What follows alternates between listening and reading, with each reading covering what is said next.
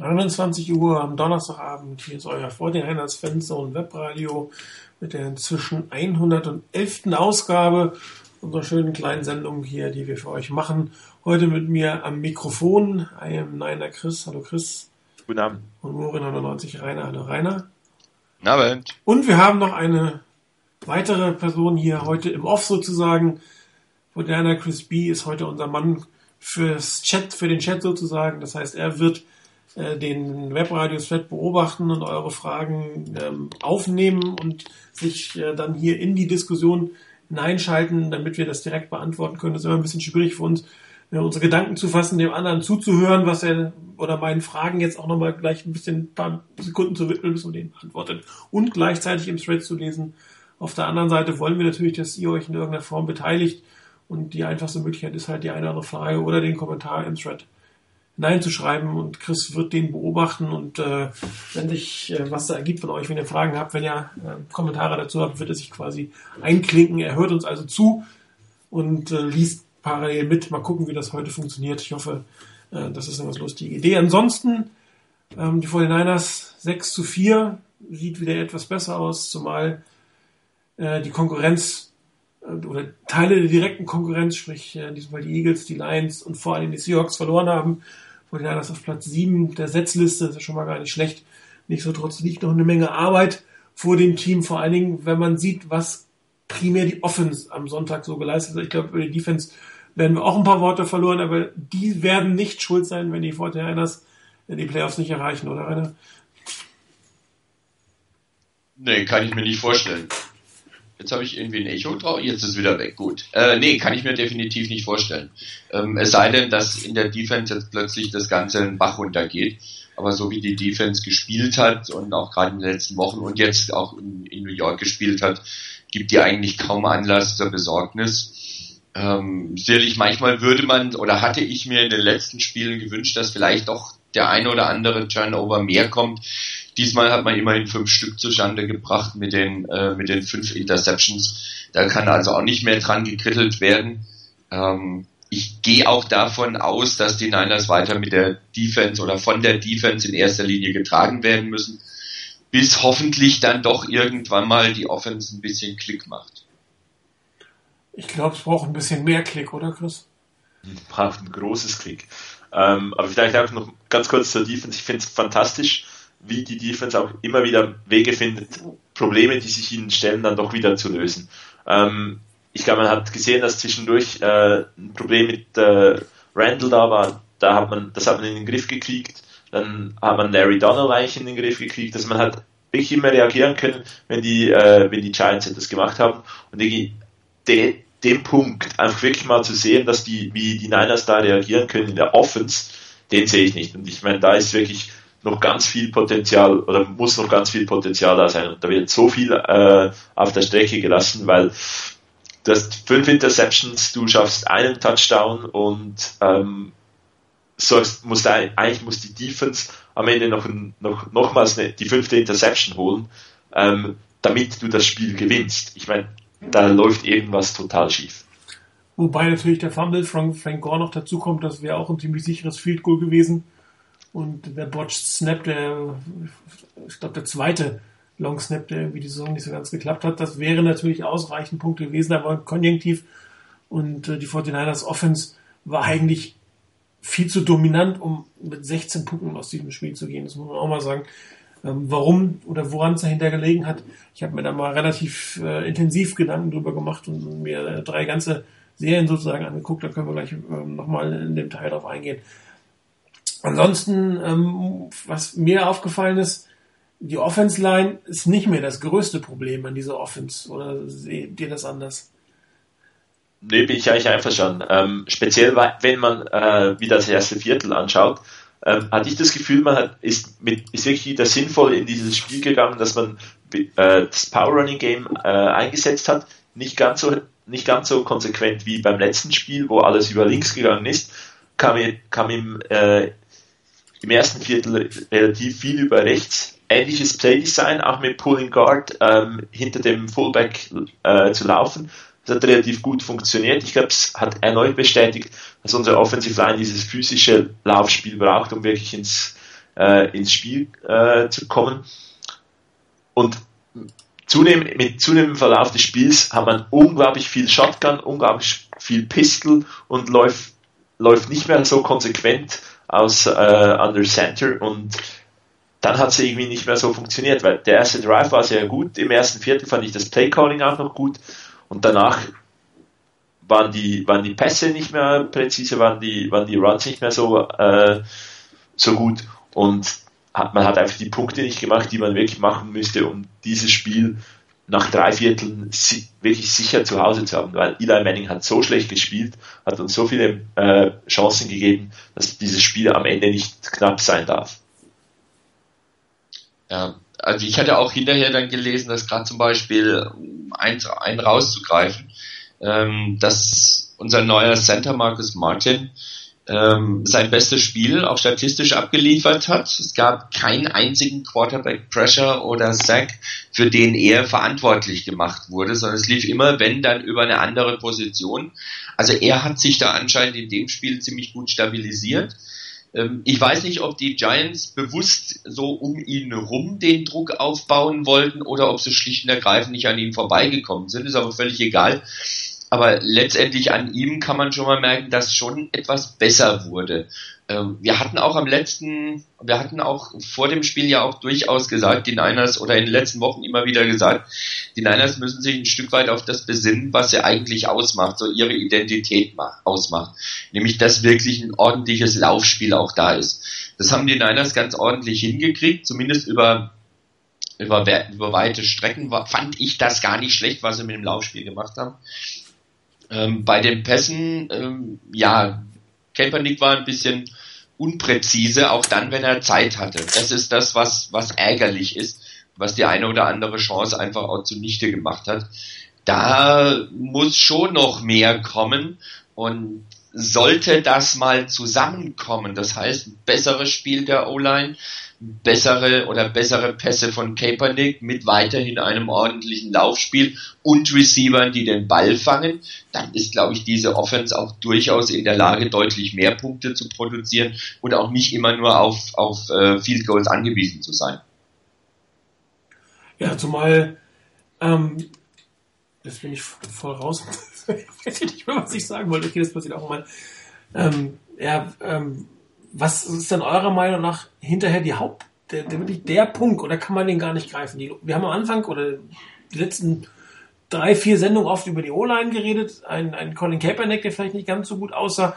Aber es, in den vielen Spielen gab es immer so eine Sache, wo man sagt, okay, jetzt war es da, jetzt war es der Schwerpunkt so wirklich greifen, weiß ich, fällt mir es persönlich schwer zu sagen, das ist es jetzt wirklich, woran es denn liegt. Das sind, glaube ich, viele Dinge, die in diesem Spiel zusammengekommen sind, die nicht ganz so funktioniert haben, wie man sich das gewünscht hat, oder? Oder habt ihr eine oder zwei Komponenten identifiziert, woran es denn lag, dass die Offense dermaßen unter ihren Möglichkeiten spielt? Also, also in dem Spiel würden mir persönlich jetzt zwei Punkte einfallen. Das ist das eine, ähm, sind die nicht immer sehr präzisen Pässe von Kaepernick. Und das zweite, ähm, phasenweise zumindest das Playcalling. Ich habe mir das Spiel auch nochmal angeguckt, läuft auch nochmal nebenbei gerade.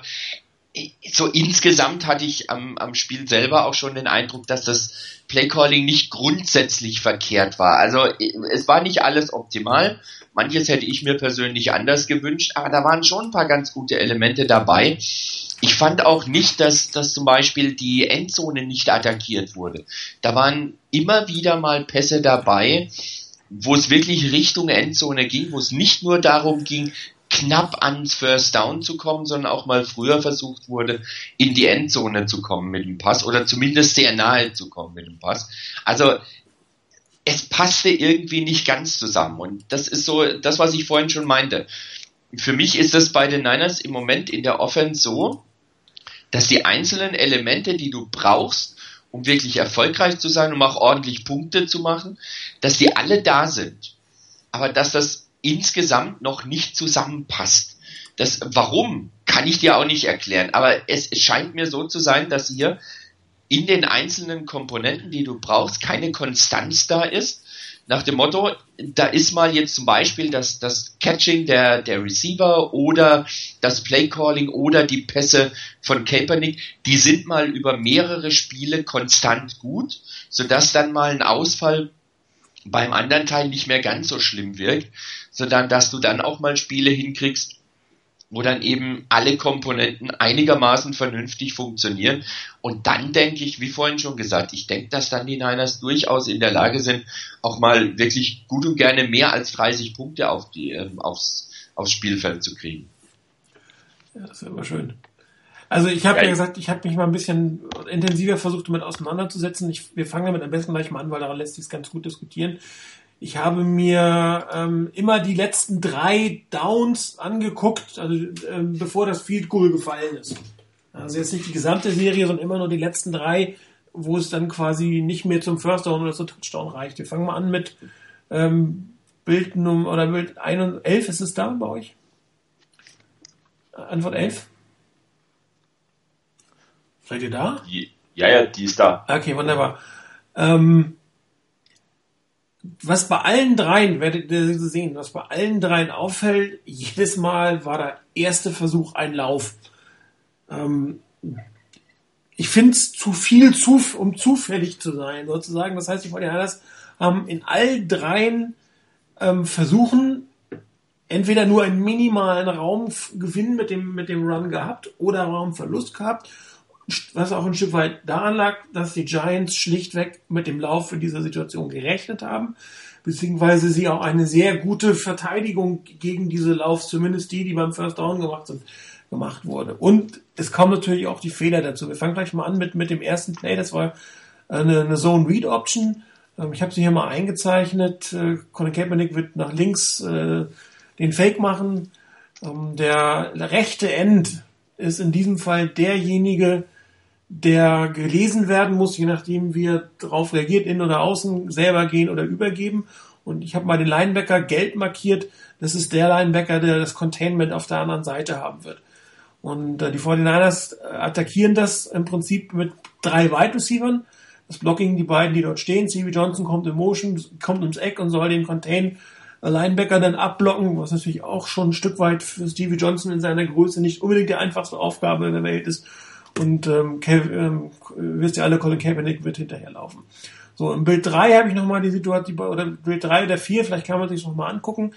Ähm, der Left End, oder das, ja, das End, der hat das Containment. Und ähm, im Bild 4 sieht man, dass der sich extrem nach außen orientiert. Das heißt, die, die Giants, das haben sie auch das ganze Spiel oder viele Zeit im Spiel gemacht, haben das Containment sehr stark auf ein oder zwei Leute ähm, verlegt und auch oft so, dass das Blocking-Schema der 49ers die nicht wegbekommen hat. Das muss man auch sagen. Das war ein relativ gutes Spiel von den Giants. So, jetzt äh, geht das Spiel los. Jimmy Johnson sieht man links. Der hat auch nochmal eine wichtige Rolle in diesem Spiel und ich habe den Outside-Linebacker eingekreist. Und ähm, hier macht meiner Meinung nach äh, Colin Kaepernick den Fehler, den Ball selbst zu übernehmen.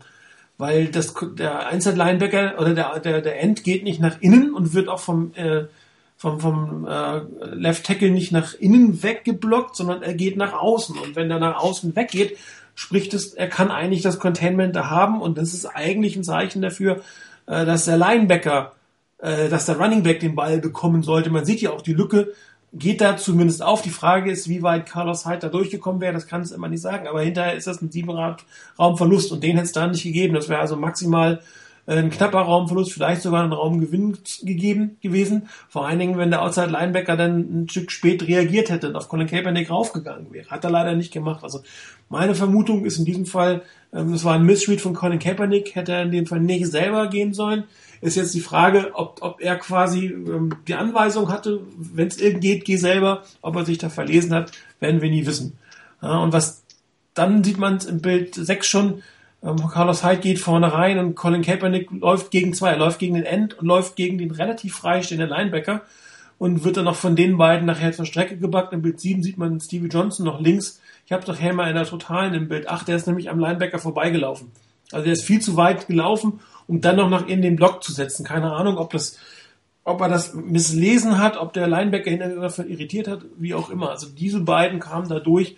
Damit war der Spielzug eigentlich ähm, in dem Moment beendet und man hat relativ viel Raum verloren. Also das war meiner Meinung nach ein Missread in der Read Option, die in dem Moment ähm, falsch gespielt wurde von Colin Kaepernick. Sehr schade eigentlich. Passiert ihn nicht allzu oft, muss man auch sagen. In der Regel sieht er eigentlich relativ gut. Anmerkung? Ja, ich glaube, ähm, ein Stück weit sieht man hier auch, oder sah man in diesem Spiel auch, das, das ist ein bisschen ein Problem, äh, Problem, was ich hatte mit dem Play-Calling. Ich, ich fand, es war so ein bisschen aufgebaut in die Richtung, dass man Read Option, Colin Kaepernick soll laufen, irgendwie vorbereiten wollte, aber das nie gemacht hat. Ähm, mit dem Gedanken, die, die Seahawks hatten einen riesen Erfolg mit äh, Russell Wilson, der gelaufen ist. Das können wir eigentlich reproduzieren, aber man hat es dann nicht konsequent versucht.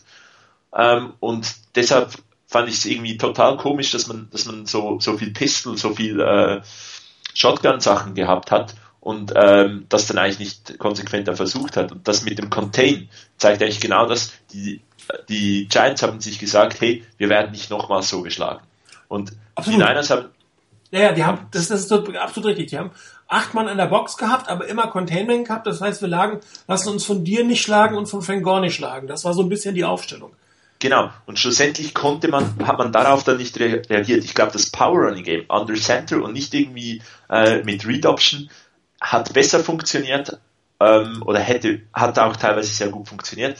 Das hätte man meiner Meinung nach viel, viel konsequenter dann einsetzen müssen und nicht irgendwie mit der Idee, hey, das haben die anderen, haben die Seahawks relativ gut gemacht, weil ich, ich hatte wirklich das Gefühl, auf solche Dinge, da waren die, da waren die Giants extrem gut eingestellt, weil die sich wirklich gesagt haben, das lassen wir uns nicht noch was antun. Und das ist ja auch, ich finde das schade, dass man da nicht reagieren kann.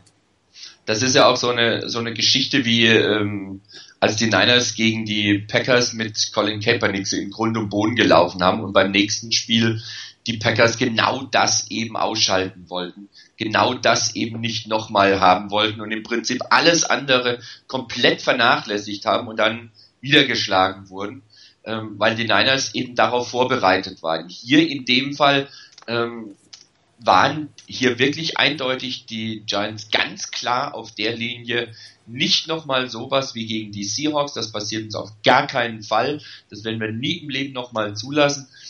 Da hätte ich mir durchaus gewünscht, wenn man das schon auspackt, hier wirklich, dass Kaepernick das richtig liest, weil die Lücke war zumindest da. Es wäre zumindest mal mit der Wucht, mit der Carlos Hyde auch ankommen kann und in der Situation kommt, mit Sicherheit ein paar Yards nach vorne gegangen.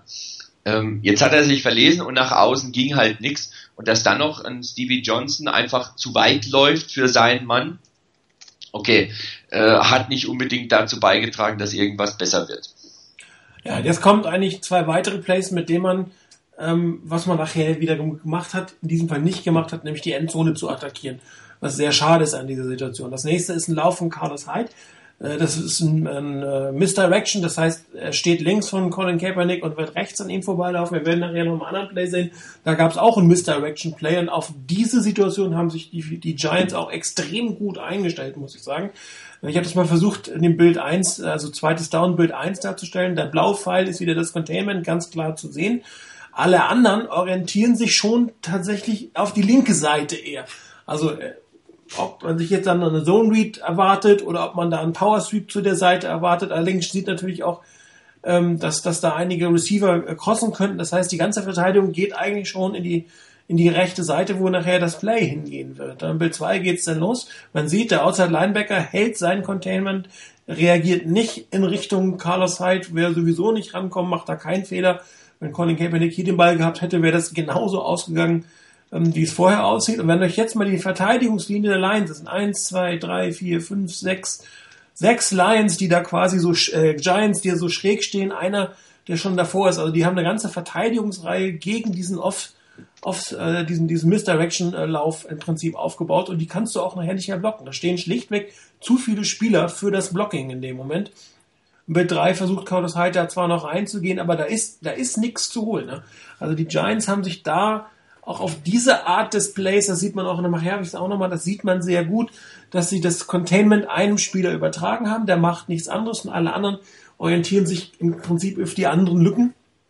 Und äh, da kommst du nicht weit. Das ist ein Drei-Yard-Lauf jetzt gewesen. Das heißt, er hat nicht mal die Yards äh, zurückgeholt, ähm, die Colin Kaepernick vorher bei dem Zone Read Option verloren hat. Und das ist für mich da fängt es ja für mich an zu fragen, warum kann ich nicht aus 15 Yard Entfernung mit den Waffen, die ich habe, die Endzone attackieren, sondern versuche hier drei, vier, fünf Yard zu machen und habe dann dritten und zehn dann muss ich auch mit einem halbwegs langen Pass in die Endzone. Also das ist, da haben, hat man nicht wirklich was gewonnen, meiner Meinung nach.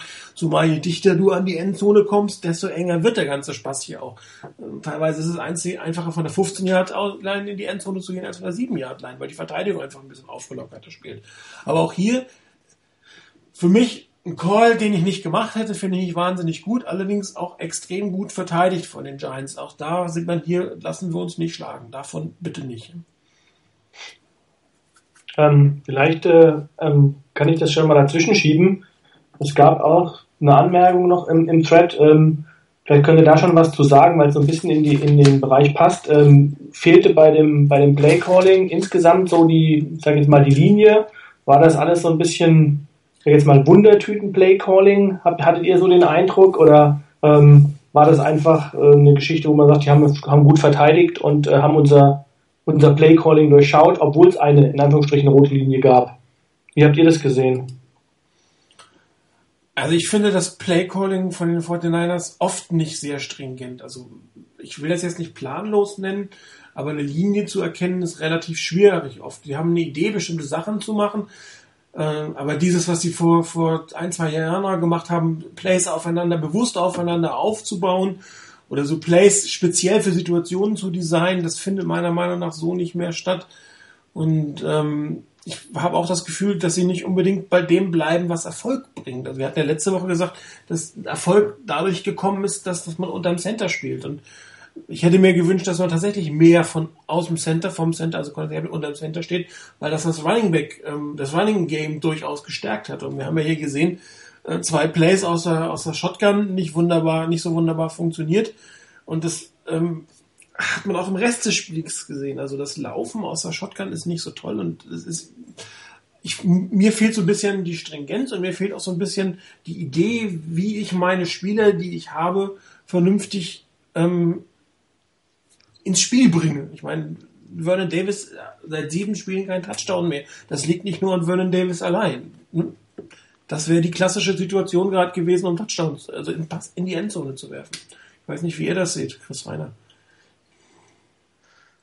Ja, wie gesagt, ich, ich hatte ein bisschen das ein Problem mit, den, mit dem Film Pistol, dass man ähm, schon einen Plan hatte. Also eben für mich wirkte der Plan wie ein Stück weit, wir gehen, wir gehen ins Spiel und ähm, wir zeigen euch Looks, die ihr, gegen die ihr schlecht ausgesehen habt am Wochenende ähm, zuvor. Aber man hat eigentlich selber gegen die, gegen die Saints äh, gezeigt, dass es mit dem Power Running Game deutlich besser funktioniert, das Laufspiel, und das ganze Team da stärker wird äh, als, als, den, äh, als der Base Formation und, und nicht in der Shotgun oder Pistol. Ähm, ich glaube, man hat schon einen Plan gehabt, aber ich hatte das Gefühl, der Plan hat nicht ganz so funktioniert. Man ist von dem Plan dann nicht wirklich abgewichen.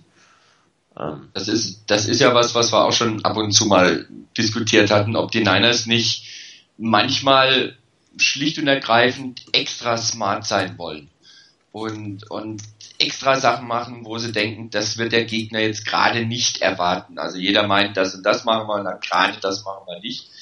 Ähm, das führt vielleicht unter, vielleicht wirklich dazu, dass der, dass das Playcalling so insgesamt ein bisschen so zusammengestückelt wirkt, nicht so aus einem Guss wirkt.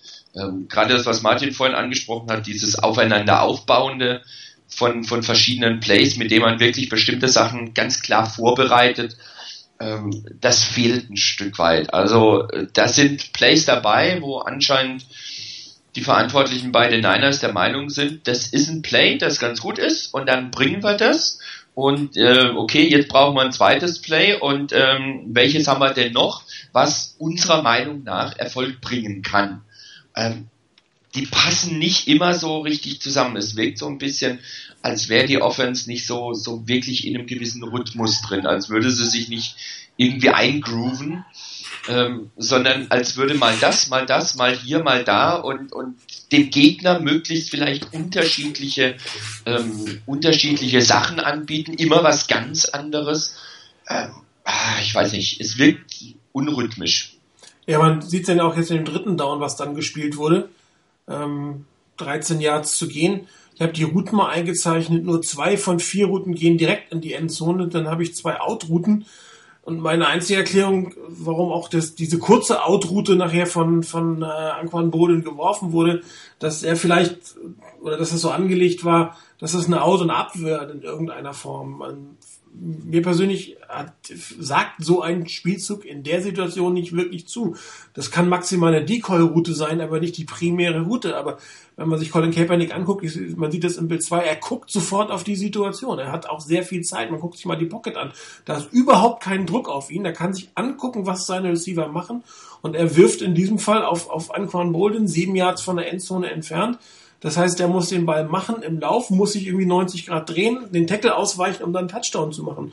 Und diese fünf Yards brauchst du nicht als, als Gain, um das Field Goal zu machen. Völlig egal, ob du von der 7 oder von der 13 das Field Goal kickst. Also das macht keinen großen Unterschied. Und das weder der Versuch von Colin Kaepernick da, einen der beiden äh, in die Routen in die Endzone zu gehen, noch ist das Play so angelegt, dass ich vernünftig in die Endzone hineinspielen kann. Ne? Ähm, ich habe so ein Bild dreimal angezeigt, diese, diese 90-Grad-Kurve, da geht der Ball hin, da muss er sich dann drehen. Also das, das ist, das kann so nicht angelegt sein, dass das ein Touchdown-Pass gewesen sein soll. Und darum verstehe ich nicht, warum man, warum man den wirft.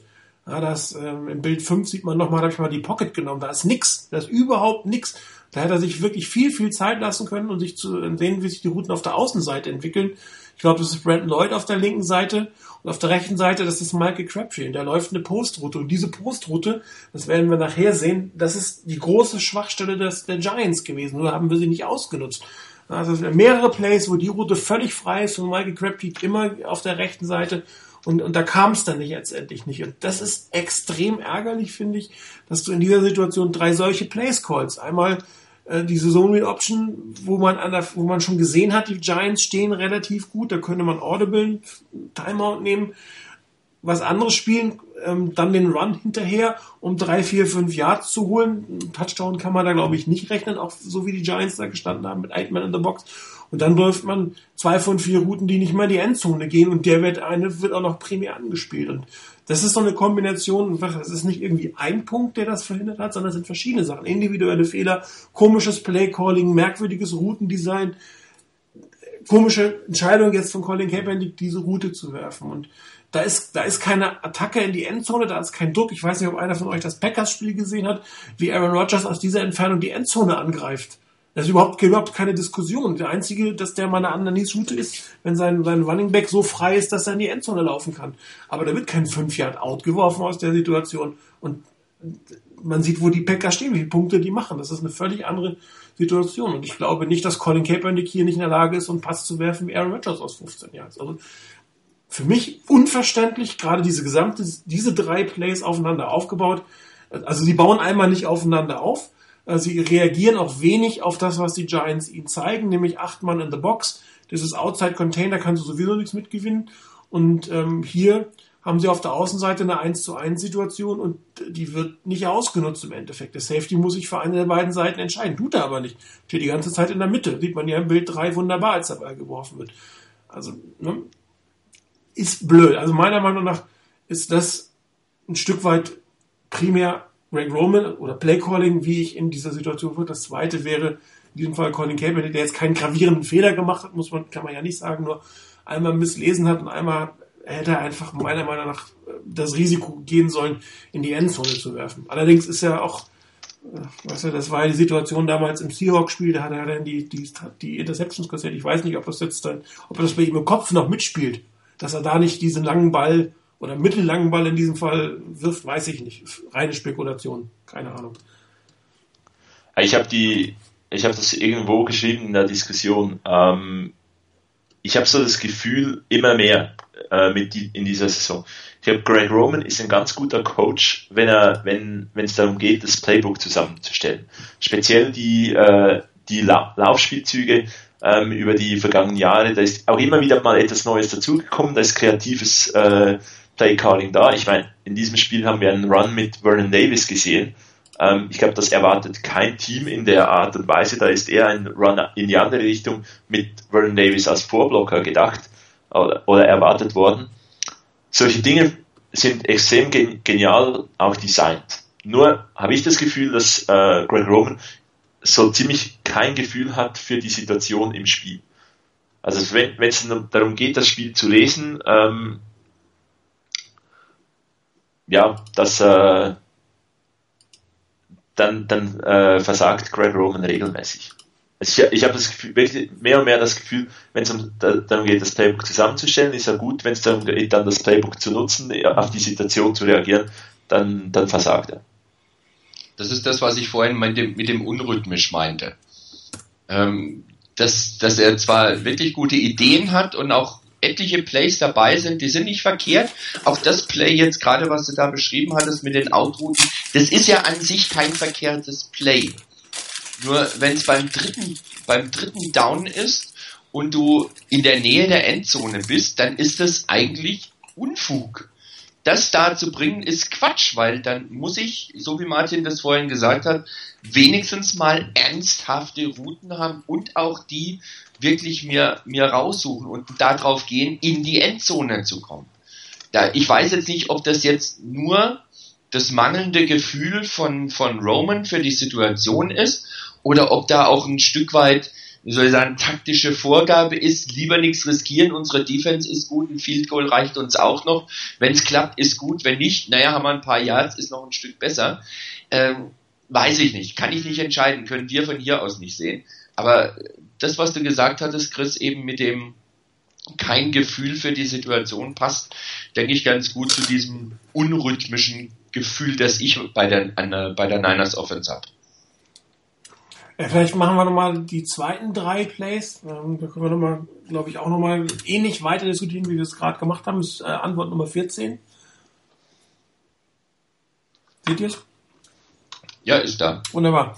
Das erste ist wieder ein Lauf und wieder so ein, so ein Lauf, der quasi Misdirection ist. Ich habe es mal angedeutet. Ähm, ähm, das ist eine Motion vorher da gewesen von Bruce Millers, dass er quasi von außen nach innen kommt. Sein Linebacker, die 58 gegenüber, macht diese Motion im Prinzip mit. Und die Giants stehen da wieder mit 2, 4, 6, 8 Mann in the Box und die 49ers versuchen wieder Misdirection dagegen zu laufen. So, im Bild 2 sieht man, wie sich das entwickelt. Die 49ers blocken in solchen Situationen ja gerne gegen den Lauf, also schieben quasi die Leute weg, ähm, um dann ähm, dort äh, so ein bisschen dieses, dieses Momentum zu nutzen eventuell, dass das die, die ganze Defense sich in die falsche Richtung bewegt. Das tut sie aber nicht. Die 91 links hat das Outside Containment wieder. Die beiden Linebacker bewegen sich sofort äh, in die andere Richtung, als sie schon sehen, wie die, wie die ähm, äh, äh, Offense Line blockt. Und äh, dann sieht man auch, dass links äh, Joe Staley ein bisschen spät an seinem Mann dran ist und der wird nachher dieses ganze Spiel, den ganzen Spielzug ähm, kaputt machen, weil dadurch äh, das ganze, ganze Blocking-Schema mit dem Fullback äh, kaputt gegangen ist sieht man im Bild 3 dann relativ gut. Er kommt durch, Joe Staley kommt da nicht hinterher. Der Vorblocker ist quasi ähm, fast aus dem Spiel genommen, weil der hinten, den, der den ähm, Pull läuft, äh, es geht auf die 59. Das, das, das ist sein Mann, der achtet gar nicht auf die Mitte. Und ähm, dementsprechend wird von dem Defensive Tackle gleich Bruce Miller aus dem Spiel genommen, sieht man im Bild 4 relativ gut. Joe Staley ist zu spät, Joe Miller, äh, Bruce Miller ist im Prinzip geblockt. Und dann gibt es eine 1 zu 1 Situation mit der 53 auf Frank Gore und die 58 bewegt sich auch schon in die Richtung und äh, man kann es schon erahnen, dieser Spielzug geht nicht weit. Wieder erster Versuch, Misdirection-Lauf, die, die, die Giants stehen mit acht Mann in the Box, ähm, machen das Containment, äh, gehen richtig in die richtige Richtung, im Prinzip das, was wir vorhin auch schon gesehen haben, bewegen sich sofort bei dieser Misdirection ähm, in die richtige Richtung des Spielzugs und machen ihn relativ schnell kaputt. Und man ist wieder statt einem, keine Ahnung, also zweiten und drei, vier, fünf, sechs, sieben oder vielleicht auch ein First Down, wenn man gepasst hätte, steht man im Prinzip mit dem zweiten und zehn da und hat nicht viel gewonnen. Und das ist, wird auch gleich beim dritten Mal, was wir sehen, auch sein erster Versuch, wieder ein Lauf. Gut von den Giants reagiert, weil die 49ers laufen halt auch extrem viel beim First Down.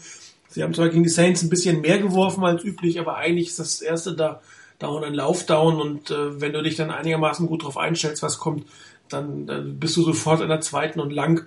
Und das ist ja eigentlich nicht unbedingt, was man haben will, weil sie jetzt vielleicht mindestens ein paar Yards in dem Moment gewinnen. Aber auch wieder gut gespielt von den Giants. Ähm, Joe Staley, ich weiß nicht, ob er da einen Fehler gemacht hat, das war das, oder war das überhaupt nicht hätte blocken können, so wie die Line in dem Moment stand, dann hätte man vielleicht einen Line-Call machen müssen. Kann ich jetzt nicht beurteilen, aber auf jeden Fall äh, der Defense-Tackle in der Situation macht, oder das ist sogar der End, der macht schlichtweg den Spielzug in dem Moment kaputt. Da war dann in dem Moment schon nichts mehr zu holen.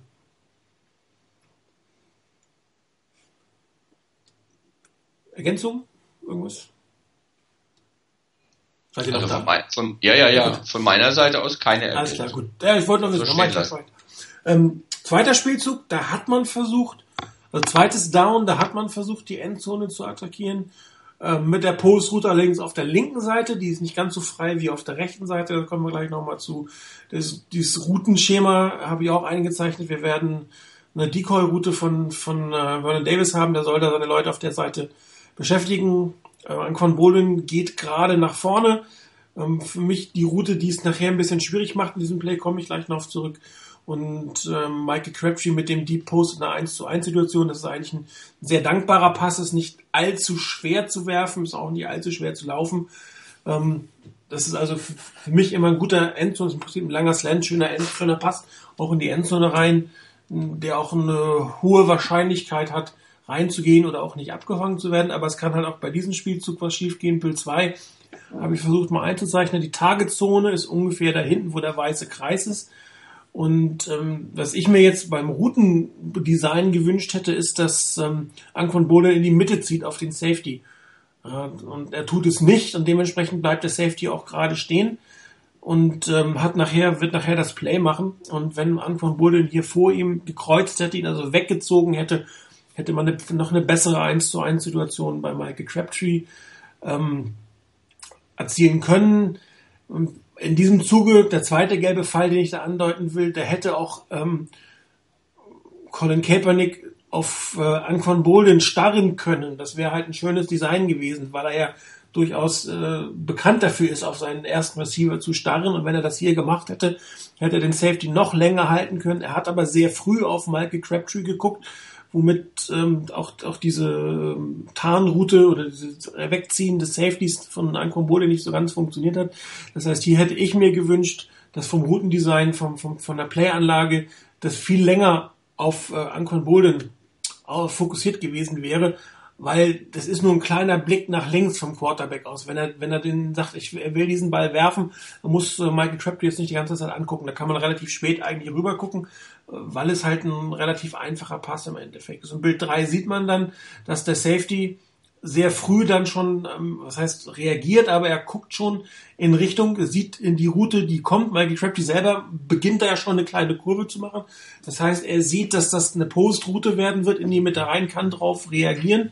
Und äh, Anquan Bode interessiert ihn in dem Moment nicht. Und das ist das, was wir gesagt haben. Wenn Bode jetzt weiter nach hinten gezogen wäre, nach rechts gezogen wäre, Kaepernick ihn früher angeguckt hätte oder länger angeguckt hätte, hätte der Safety vielleicht in diesem Moment noch nicht reagiert.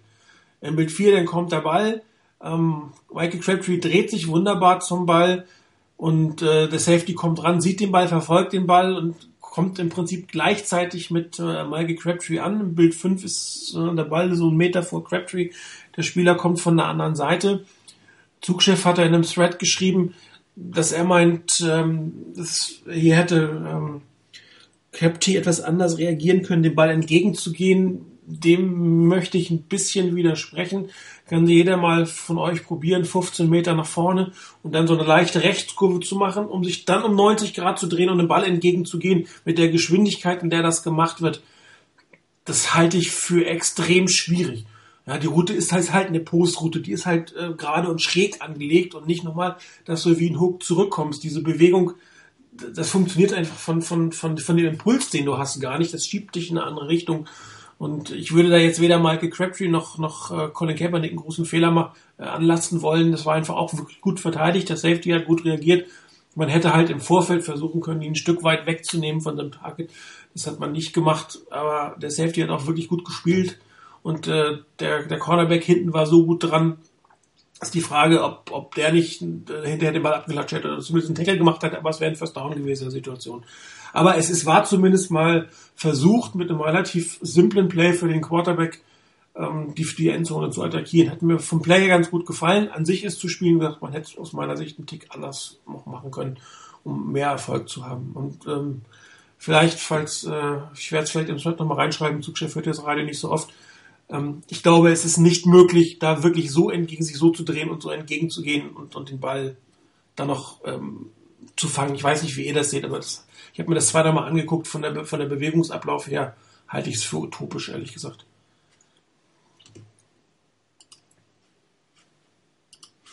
Ähm, ja, ich glaube, das ist wirklich so ein, äh, ein, Punkt, den die Niners noch nicht oder nicht so gut beherrschen, während sie sehr kreativ sind, äh, de, den Lauf äh, zu designen, mit den Routen wirklich dann die, die Spieler frei zu kriegen. Ja, man verlässt sich sehr oft auch auf, ähm, auf, in, auf den individuellen Effort, äh, dass einer dann seinen, sein Gegenüber schlägt oder dass man halt auch sehr viele Pässe hat, wo die, wo die Coverage eigentlich recht, recht gut da ist wo man einfach mit dem unglaublich schnellen Arm von, von, von Kaepernick und den guten Händen der Receiver arbeitet. Also, dass man wirklich so die wide open Receiver, ähm, die jetzt nicht ein Broken Play sind der, oder eine, ein Coverage-Fehler der, des, der Defense, die hat man sehr, sehr selten. Ich habe nach dem Spiel habe ich das, das, Spiel der Packers angeschaut, wie oft da ähm, irgendwie Jordy Nelson wirklich total frei ist. Das kann man sich kaum vorstellen. Ja, drittes Down von der Anlage. Das lasse ich mal so stehen. Sehr gut. Ich also nicht mehr, nichts mehr hinzu. Gut, also, wunderbar.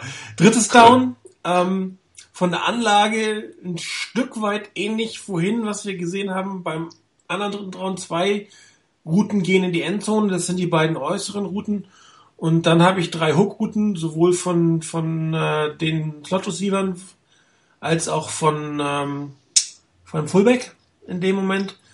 Ähm, was mein Problem mit diesen drei Routen ist, da kommen wir gleich zu. Die äh, Giants haben hier eine relativ typische oder für sie in diesem Spiel typische Situation. Sie haben einen Deep Safety, sie haben Man-to-Man an der Außenseite und sie bilden eine sehr, sehr starke äh, Zonenverteidigung an der First Down Linie. Ja, das sind momentan nur zwei Spiele, das werden nachher noch mehr sein. Das ist so ein bisschen deren Verteidigungsstrategie, die man sehr, sehr viel gesehen hat. Ähm, und äh, zeugt auch, dass man sehr viel Vertrauen in seine Cornerbacks hat, dort jeweils immer eins zu eins zu stehen. Und der, der Safety reagiert teilweise wirklich sehr, sehr spät, wenn er, erst wenn er sicher ist, äh, welches Play kommt, auch vielleicht um ein Stück weit Containment zu machen. Bild 2 sieht man dann, wie sich die Routen entwickeln. Die Hooks, also anblocken vom Running Back, äh, kein Bedarf, weil die Protection sehr gut ist, dann geht er auch noch auf eine Route, die, ähm, weit, die Cornerbacks stehen äh, deep, also spielen nicht Bump and Run, das heißt, die lassen die äh, Receiver kommen mindestens bis zur First Down Linie, bevor sie überhaupt dicht dran sind. Ähm, hat äh, natürlich den Vorteil, dass du äh, dich nicht so leicht überlaufen lässt dass du das zumindest bis zur First Down Linie alles vor dir hast und von da aus verteidigen kannst, versuchst du verteidigen und ähm, durchaus bessere Position bei längeren Pässen. Bild 3, da habe ich die First Down Linie mal versucht einzuzeichnen, ist ein bisschen schief geworden. Man sieht aber, alle drei Hookrouten sind zwei bis fünf Yards hinter der First Down Linie. Und das sind Sachen, die ich beim besten Willen nicht begreife, dass ich fünf Leute auf eine Route schicke und nur zwei davon eigentlich einen First Down machen können. Weil Hookroute, du gehst paar Yards nach vorne, drehst dich zum Ballempfänger hin, ähm, wenn du Man gecovert wirst, hast du den direkt hinter dir, dass du da wirklich noch groß was reißt mit Yards after Catch ist nicht sehr wahrscheinlich. Das heißt, dieser Catch gibt dir zwar Yards, aber kein First Down. Und wenn ich schon drei Hooks laufe, dann kann ich ja zumindest zwei von denen mal hinter die First Down Linie bringen. Das kann nicht jetzt nicht so wahnsinnig herausfordernd sein. Und ähm, auch hier sieht man ja, Protection ist wunderbar. Wenn du in der Mitte deine Notanspielstation hast, ja klar, da kannst du hinterher anspielen, den Running Back, der muss jetzt nicht dahin gehen, aber also vier von den fünf Routen könnten meiner Meinung nach durchaus na, hinter die First Down Linie gehen, zumal da teilweise Linebacker dann stehen. Ähm, schwierig. Ähm, Bild 4 sieht man dann, dass äh, der eine Hook tatsächlich ein bisschen länger geworden ist, äh, ist auf dem Weg zurück. Das ist der First Down Wurf in dem Moment oder hätte der First Down Wurf sein können. Da reagiert allerdings auch der, der Wide Receiver auf der rechten Seite ein bisschen und geht diese zwei, drei Yards auch. Man sieht ihn ja im Bild drei fängt er sich schon an zu drehen, als wenn er an der, an der 15-Yard-Line stehen bleiben wird. Ähm, sieht aber auch, dass sein Mann logischerweise nach vorne geht, der entfernt sich von ihm und dann macht es sogar noch mehr Sinn, da hinten wegzugehen, weil das für den, für den Quarterback natürlich einfacher zu werfen ist äh, in dem Moment. Und äh, da würde er hinter die First Down Markierung gehen. Das wäre der Wurf, den Colin Kaepernick machen könnte. Er entscheidet sich auch wieder ohne Druck, muss man sagen, für die kurze Route, äh, die definitiv kein First Down, sondern nur vier, fünf Yards bringen wird, ist für mich wieder ein Stück weit unverständlich. Er hätte durchaus Zeit gehabt, auf, den, auf die, seinen Receiver zu reagieren. Wie gesagt, rechts der Hook, der dann vom Spieler im Laufe des Spiels ein bisschen länger gezogen wird und im Bild 5 sieht man auch, Stevie Johnson überläuft am Ende seinen Spieler, wobei das immer ein bisschen täuscht, weil der Ball schon aus der Hand ist. Ähm, was soll ich sagen? Ich verstehe es in dem Moment nicht, warum Kaepernick diese, in dem Moment, äh, oft wünsche ich es mir, dass er seine Sicherheitsanspielstation anspielt, nämlich wenn der Druck hoch ist. In dem Moment, ähm, wo der Druck nicht so hoch war wie in den letzten beiden Situationen, die ich gezeigt habe, da würde ich mir dann doch eher wünschen, ein bisschen Risiko zu gehen, weil er hat ja gezeigt, wenn er Zeit hat, wenn er sich vernünftig setten kann, macht er auch schwierige Würfe. Schade hat er hier nicht gemacht. Ist auch wieder so ein bisschen Playcalling äh, dahingestellt. Ist es das Richtige? Hätte ich in diesem Fall zwei Streaks in die Endzone machen müssen oder hätte ich nicht doch mal auf der einen Seite noch mal versucht, äh, eine andere Route zu haben und äh, zumindest noch eine Chance gehabt auf, auf das First Down. Im Endeffekt fünf Yards gebracht, viel cool, nicht wirklich das, was man haben wollte. Schade.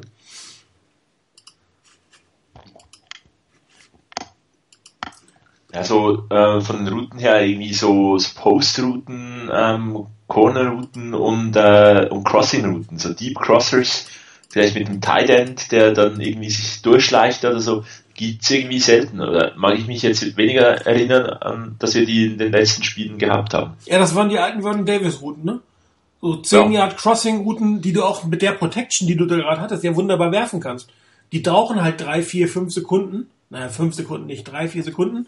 Ähm, aber bei der Protection, die da war, hätte man die durchaus play, call, play, äh, callen, play callen, callen können in dem Moment.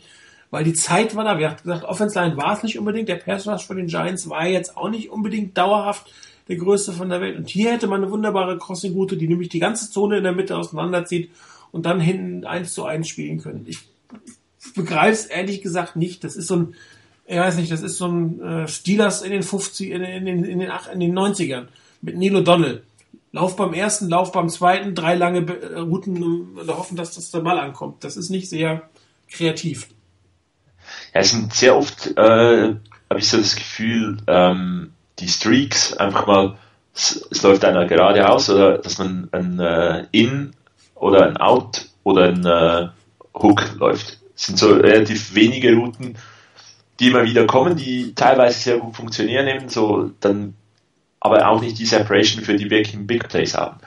Ähm, gegen die Rams im ersten Spiel hat man es einmal wirklich sensationell gemacht, mit, dass man auf das reagiert hat mit dieser, mit diesem Play auf äh, Brandon Lloyd. Aber ansonsten ist da teilweise äh, ja, ist wen, sind wenige Überraschungsmomente in, mit, der, mit den Passrouten dabei. Ja. Gut, nehmen wir die letzte Serie mal, solange wir noch. Rainer, bist du wieder da? Ich bin wieder da. Ah, wunderbar. Ja. Gab Schwierigkeiten. Wir haben sie diesmal ein bisschen früher als sonst. Aber wir sind ja alle da. So, wunderbar. So, jetzt habe ich die letzten äh, drei nochmal. Moment, muss ich nochmal kopieren, die Bilder.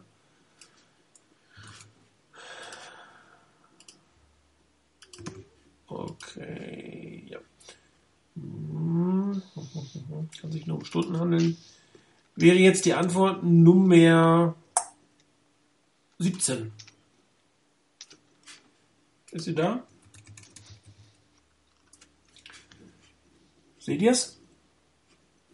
Äh, Moment, bei mir hat es gerade eben irgendwas völlig durcheinander gewirbelt, aber okay. ich versuch's. Ist da. Wunderbar.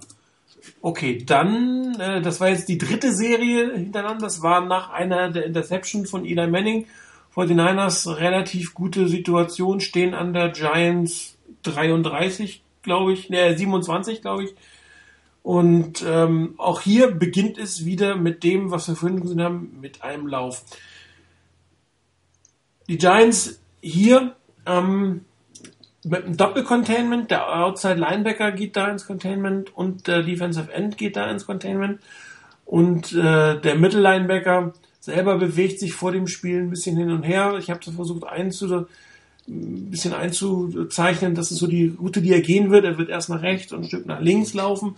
Ähm, hält sich auch von den Blockern am Anfang fern, muss man auch sagen. Die Giants sind da nicht sofort äh, als sie gesehen haben, das ist ein Lauf in Richtung Line of Scrimmage gestoßen, um sich da nicht äh, der Gefahr auszusetzen, dass sie relativ früh ähm, von den 49ers geblockt werden, die ja oft darauf aus sind, dass die eine oder zwei Defense Linemen drei, vier, fünf Yards tief springen, um dann quasi äh, direkt den Tackle zu machen. Die haben sich, halten sich ein Stück weit zurück, die Giants-Spieler, oder haben sich zurückgehalten, um dann offen auf den, auf den Run im Prinzip zu gehen. Bild 3 sieht man, das Containment ist da, sehr diszipliniert, da wird nicht auf irgendwas anderes reagiert, da wird nicht spekuliert, da wird geguckt, man hält die Position, äh, die man hat. Ähm, auch hier gute Idee, den Ball nicht selbst zu behalten von Colin Kaepernick. Aber das Blocking-Schema wird relativ schnell zum Einsturz gebracht, weil die vier Defense-Line-Spieler in der Lage sind, die gesamte Offense-Line ähm, zu beschäftigen, wegzublocken und hinterher kann sich der Middle-Linebacker einfach ähm, hinstellen und warten, wohin der Lauf geht, macht dann am Ende das, das einen sicheren Tackle. Ähm, auch wieder hier gut verteidigt. Die Giants hatten einen Plan gegen das Laufspiel der 49ers und die 49ers haben wieder beim ersten Versuch diesen Lauf gestartet. Ähm, auch wieder ein Shotgun-Lauf kam wieder dazu. Das wird der, ich glaube, in allen drei Situationen war es ein Shotgun-Lauf beim First Down. Man sieht, man, die 49ers können damit niemanden wirklich überraschen. Es funktioniert nicht. Ähm, es gibt auch ein Rezept, wie man damit spielen kann. Die Giants haben es gerade gezeigt und Greg Roman hat es geschafft, wieder direkt dorthin einzucallen. Bild 2, also äh, zweiter Down, war dann wieder ein Versuch eines langen Passes ähm, aus einer Run-Formation hinaus, diesmal unterm Center, ähm, was ja durchaus ähm, unserer Meinung nach, haben wir letztens gesagt, äh, etwas besser ist mit einem Play-Action-Pass. Also die Routen, Vernon Davis wird eine, eine Fly-Route in die Endzone, ähm, Anquan Bolden wird eine Crossing-Route und Michael Crabtree läuft ein Deep Post wieder. Das ist, das ist die Route, die eigentlich gegen die Giants am besten funktioniert hätte, wenn man sich die Bilder anguckt, muss man auch sagen. Das ist nur eine Stichprobe. Was man auch sieht ähm, im Bild 1, dass Colin Kaepernick hier zunächst Richtung Frank Gorgic, sprich einen Play-Action-Pass ansetzt. Und in Bild 2 sieht man, das hat überhaupt nichts gebracht. Keiner der Linebacker hat in irgendeiner Form auf diesen Play-Action-Pass reagiert. Hat mich persönlich extrem überrascht. Anscheinend haben die, die Giants irgendwas auf den Filmen der 49ers gesehen, das ihnen gesagt hat, dass hier kein Lauf kommt. Weil wenn du so intensiv auf den Lauf also dich konzentrierst, den Lauf zu stoppen und dann bei so einem Down plötzlich nicht auf das Play-Action reagierst, das musst du in irgendeiner Form gesehen haben. Das, das, das war jetzt kein Zufall. Und dadurch ist das Play natürlich von Anfang an auch schwierig. Das heißt, ähm, keiner reagiert, keiner geht nach vorne, alle gehen direkt nach hinten. Es sind zwar die gewünschten 1 zu 1 Situationen da, aber es gibt keinen, keinen Vorteil in irgendeiner Form, den die Fortinanders äh, daraus holen konnten. Ähm, die Routen entwickeln sich, wie ich eben beschrieben habe, ähm, 1 zu 1 Situation auf der rechten Seite und auf der linken Seite, in der Mitte Bolden mit, mit der Crossing-Route. Im Bild 4 entscheidet sich dann äh, Colin Kaepernick auf Vernon Davis zu werfen. Das dürfte ein schneller Read gewesen sein an der Line of Scrimmage. Um, ist auch ein Pass, den man durchaus werfen kann, gibt es gar keine Kritik, er ist leider überworfen. Um, ich habe es im Bild 4 aber mal angedeutet, die Route wäre die bessere gewesen, da ist nämlich niemand diese, diese Crossing, die rechte Seite, die, die Postroute, ähm, so wie die Giants das verteidigen, da ist immer eine klare 1 zu 1 Situation da. Da hätte man den besseren Pass gehabt, aber wie gesagt, Colin Kaepernick hat sich für den, die andere Seite entschieden. Ist auch eine Möglichkeit, den Ball an, an den Mann zu bringen, sieht man im Bild 5, weil Davis hat Position, also er ist vor dem Wide vor dem Cornerback, aber im Bild 6 sieht man, der Ball ist schlichtweg überworfen. Der ist einfach viel zu hoch, viel zu weit links nicht genug in die Endzone herein. Ähm, unsauber Ausführung von Colin Kaepernick, gute Entscheidung. Das Play hätte auch durchaus was werden können. Hier hat mir vor allen Dingen gefallen, dass man tatsächlich die Endzone angegriffen hat. Und zwar mit zwei Spielern angegriffen hat und auch mit, mit zwei seiner Topspieler im Prinzip auf der Außenseite gestanden hat und da die 1 zu 1 Matches gesucht hat und die auch angenommen hat. Ähm, Blocking war auch sehr gut, obwohl das Play-Action nicht funktioniert hat.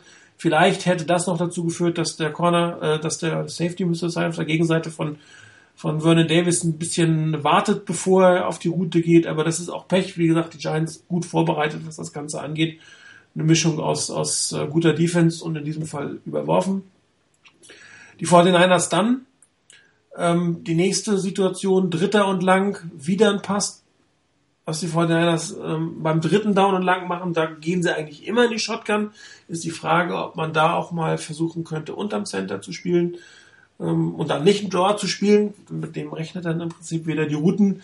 Wir haben einen, einen tiefen Hook diesmal auf der linken Seite von, von Lloyd, der wäre auch zum First Down gegangen. Wir haben eine, eine Sweep-Route von ähm, Frank Gore, wir haben einen Hook von Vernon Davis, wir haben eine kurze Out-Route von Michael Crabtree und wir haben einen Deep Post, ich glaube, das müsste Stevie Johnson auf der dritten Seite sein, ähm, auch hier sei es verraten, der Deep Post wäre der bessere Pass gewesen.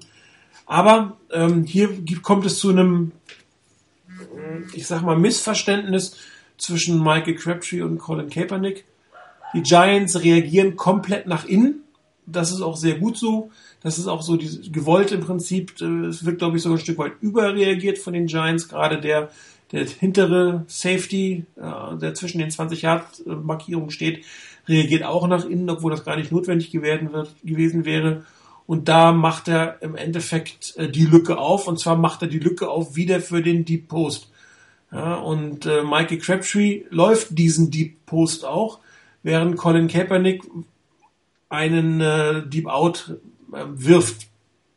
Werden wir nie erfahren, was der Grund war. Michael Crabtree hat ein bisschen komisch geguckt. Persönliche Vermutung ist, äh, dass Colin Kaepernick hier die falsche Route geworfen hat, weil sie wirklich, man sieht es ja im Bild Nummer 4, die Route ist völlig offen da in der Mitte und das war auch an der Bewegung der Verteidigung zu sehen. Im Bild 5 sieht man den Ball, der geht in den Rücken, ist quasi eine Deep Out Route, wäre auch ein First Down gewesen, wenn sie dann gecallt gewesen wäre. Andererseits hätte das auch ein bisschen komisch ausgesehen. Zwei Out-Routen, drei Yards übereinander gestaffelt. Hätte mich gewundert vom Play-Design her. Darum ist meine persönliche Vermutung in dem Moment, äh, dass es entweder eine Miscommunication gab in irgendeiner Form am Anfang, wie die Route zu laufen ist, oder dass Colin Kaepernick einfach hier in dem Moment ähm, sich ähm, vertan hat, was das Ganze angeht. Aber auch sieht man hier, es sind immer verschiedene Situationen, die dazu führen, dass die 49ers nicht zum Touchdown gekommen sind. Also es ist jetzt nicht das eine, meiner Meinung nach, was da war, sondern es ist eine Mischung aus einem Fehler, aus einer guten Verteidigung, aus merkwürdigen Routen, nicht immer guten Calls und vielleicht auch einer gewissen Tendenz, die die Gegner aus dem Spiel der Fortinanders ablesen können. Ja, Rainer ist irgendwie abhanden gekommen. Chris, vielleicht du von dir was dazu? Äh, ja, ähm, ich glaube ein, ein, Stück weit was ähnliches wie, wie, wie vorhin, ähm, dass man, dass man mit den, mit den Routen relativ wenig, wenig Effekt hat. Also es sieht zwar schon eher kreativ aus bei diesem Play, ähm, aber halt äh, es funktionierte da nicht. Ähm, Miscommunication kommt immer mal vor. Ist nicht doof, wenn, wenn das ähm, in diesen in, die, in diese entscheidenden Momenten dann eigentlich äh, Third Down man müsste endlich mal einen Touchdown machen, dass es da nicht funktioniert. Ähm, das, das ist extrem schade. Vorhin gab es ja noch, glaube ich, von Diablo äh, den, den Einwand, dass auch mit gutem Timing die, äh, die Hookroute äh, noch drei, vier Yards bringen kann. Ähm, absolut einverstanden. Ähm, das, das kann schon funktionieren. Äh, wenn wir Chris Borland bei uns anschauen, ähm, spielt extrem gut, wenn er, wenn er das Play vor sich hat. Und bei der Hookroute kannst du als Defender relativ gut äh, das Play vor dir haben und dann halt einfach hingehen und relativ oft ist es halt schon so, dass äh, wenn du die Hookroute läufst, holst du zwar sicher, ziemlich sicheren Raumgewinn, weil du kannst den, äh, den Verteidiger etwas vor dir hertreiben, aber dann, wenn du den Ball gefangen hast, dann ist der Hit relativ schnell da. Ähm, und von daher äh, holst du da relativ wenig raus. Interessanter wäre beispielsweise Hook and Go mal zu spielen in so einer Situation. Äh, wenn du relativ häufig den Hook spielst, dann dem äh, eigentlich darauf zu spekulieren, dass der, dass der, äh, dass der Defender eigentlich dann auf den Hook reagiert, ähm, da nach vorne kommt, drehst du dich um ihn herum und äh, da muss eigentlich einfach der Touchpass kommen von, von Colin Kaepernick. Wäre mal eine Idee für so, für so eine Situation. Ja. Vielleicht noch mal ein bisschen was zur Defense, die wirklich sehr gut gespielt hat. Ähm, ausreichend Pass Rush, Rückkehr von Alan Smith äh, hat sich äh, durchaus positiv bemerkbar gemacht. Ne? Ich glaube, rein präsenzmäßig hat, äh, hat das einen Einfluss gehabt, ähm, dass, dass, die, dass die Defense ein weiteres Element ähm, beachten musste und ein Duo Alden Smith, äh, Aaron Lynch sieht, sieht nach Druck für den Quarterback aus. Vor allem sehen die sich sehr ähnlich, ne? Das ist kaum wer da gegenüber sich gegenüber. Ja, 5, äh, 59 und 99 sieht von der Nummer eher ähnlich aus, beide mit äh, langen weißen Ärmeln. Ähm, kann sogar, könnte man sogar noch damit spielen, ob, dass man dem, äh, den Quarterback verwehrt, auf welcher Seite jetzt wäre. Genau. Auch, auch ähnliche Staturen von den beiden. Also das ist schon, hat sich durchaus äh, gelohnt, äh, ihn fürs Wochenende zu aktivieren und so rostig sah er auch gar nicht aus. Ne? Ich fand es aber auch gut, dass man dann gesagt hat, er, er startet nicht, ähm, sondern setzt eigentlich das erste Viertel aus und äh, kommt dann auch zum, äh, zum Einsatz. Fand ich, fand ich eigentlich auch eine gute Haltung. Ja, Rainer äh, scheint größere technische Probleme zu haben. Ähm, vielleicht, vielleicht zwei, zwei Namen, die ich noch äh, ja. erwähnen möchte, der Defense. Ähm, ich glaube, man hat erneut gesehen, wie stark unsere Inside Linebacker sind, wenn sie, äh, wenn sie das Play vor sich haben, wie gesagt. Ähm, Borland, der da bei der ersten Interception extrem gut das Play gelesen hat, extrem gut dann auf, dies, auf dieses Play reagiert hat. Auch Michael Wilhoit, der ähm, paar ganz gute Plays hatte, was man einfach sieht, dass die Defense ein Stück weit anders spielen muss mit, mit den beiden. Ähm, weil Larry Donnell hat gegen Michael Wilhoit das Battle eigentlich immer wieder gewonnen. Ich glaube, da muss man auch, auch, wenn man jetzt so weiterspielen muss, ähm, darf man mit, von den beiden Spielern natürlich ganz klar nicht erwarten, dass sie so spielen wie Patrick Willis und Navarro Bowman und muss vielleicht auch äh, dann Eric Reed ein, ein bisschen mehr auf die, in, die, in die Coverage äh, der Titans eingebunden werden. Ähm, die Safeties haben sehr gut gespielt. Äh, die Range, die die beiden haben, ist gewaltig. Und einen, den, den man nicht vergessen darf, Dante Johnson. Ich fand ein unglaublich unauffälliges Spiel und das ist definitiv nicht negativ gemeint. Ja, und äh, Reagan, the Left Hand, äh, die dieser Kommentar wurde auch, glaube ich, äh, im Live-Thread mehrmals äh, gebracht, dass der beste äh, Offense-Spieler, der Niners Eli Manning war, dem will ich ehrlich gesagt nur bedingt zustimmen, weil das so ein bisschen ähm, die Leistung der 49ers Defense spielen würde. Ich glaube, es gab von den fünf Interceptions war nur einen wirklich schlechter Read. Und die anderen waren äh, entweder aufgrund von Druck, von Coverage oder von guten Einzelleistungen als einzelnen Spielers. Also gerade die, die Interception von Borland, die erste, das war eine extrem gute Reaktion auf einen Pass, den, den, den Eli Manning durchaus so werfen, geworfen hat, wie er hätte werfen sollen. Also, ähm, ja, klar, das ist jetzt nicht die größte Leistung von Eli Manning gewesen, aber ähm, die meisten Fehler, die er gemacht hat, liegen an dem, was die 49ers ihm gegeben haben, ihm gezeigt haben, Druck auf ihn ausgeübt haben und ähm, ja, individuelle gute Spielzüge. Und das sollte man meiner Meinung nach in dem Moment ähm, nicht, nicht kleinreden. Definitiv nicht. Also die Leistung der Verteidigung ähm, mit dem, was da auf dem Feld steht. Ich meine, in der zweiten Halbzeit war Brooks als äh, äh, letzter verbliebener Starter nicht mehr auf dem Feld. Das heißt, die 49ers haben eigentlich mit mit drei Backups und einem äh, bis zu dem Zeitpunkt nicht aktiven äh, Linebacker auf, auf dem Feld gestanden und äh, zusammen mit der Defense Line ziemlich guten Pass Rush meiner Meinung nach ausgeübt. Ähm, und äh, die Cornerbacks haben sich bis auf zweimal, glaube ich, nicht überlaufen lassen. Und gegen ein Team, was auf den Deep Pass setzt, ist das eine durchaus gute Quote. Und die 49 haben ja auch schon gegen die Giants auf diese Art und Weise mehrere Spiele verloren, weil sie nämlich nicht in der Lage waren, den, diesen, diesen einfachen Fly, Deep Fly äh, vernünftig zu verteidigen. Und ich würde jetzt mal den anderen Chris bitten, aus seinem Schweigen herauszukommen, weil Rainer wird nicht mehr zurückkommen. Er ist out, ähm, er geht durchs Technikprotokoll. Sein äh, Rechner hat ihn jetzt gerade, oder sein Internetzugang hat ihn jetzt gerade allein gelassen. Also, Chris, bitte beteilige dich. Okay, dann springe ich mal als spontan Backup ein. ja, ist doch gut. Also für, keine Ahnung, was los ist. Ja. Äh, Rainer hat eine PN Also Rainer hat sich nicht selber gebencht. genau. Ähm, er wurde das auch können wir nicht, hier bestätigen. er wurde auch nicht aufgrund einer disziplinarischen Maßnahme aus, dem, aus der Sendung geworfen. Einfach, um das mal ganz kurz klarzustellen. Ja. Also auch wir beide oder wir drei haben ihn nicht gebencht. Ja? Also er, ist Genau. er hat uns nicht angeschrien oder so, ist alles in Ordnung. Vielleicht hat er, äh, vielleicht hat ihn seine Internetfirma gebencht, weil er die angeschrien hat. Das wissen wir natürlich nicht. Ja, Christian, vielleicht von dir nochmal eine kurze Einschätzung zum Spiel von der Gesamtsituation her, Offense, Defense, wie hast du es gesehen? Ja, ihr habt, ihr habt eigentlich ja schon, schon eine ganze Menge gesagt. Ähm, da gibt es auch nicht mehr viel hinzuzufügen. Ähm, in der Offense kann ich das auch nur bestätigen. Ich hatte auch den Eindruck, dass da wirklich äh, eben viel so die, der Begriff, dass da kein, keine, keine Konstanz, keine Stringenz in der, im Playcalling da war.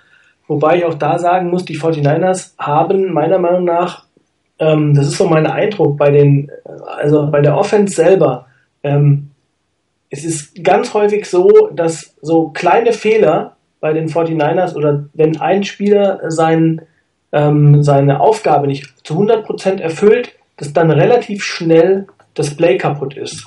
Ähm, das, den Eindruck habe ich zumindest insbesondere im Laufspiel.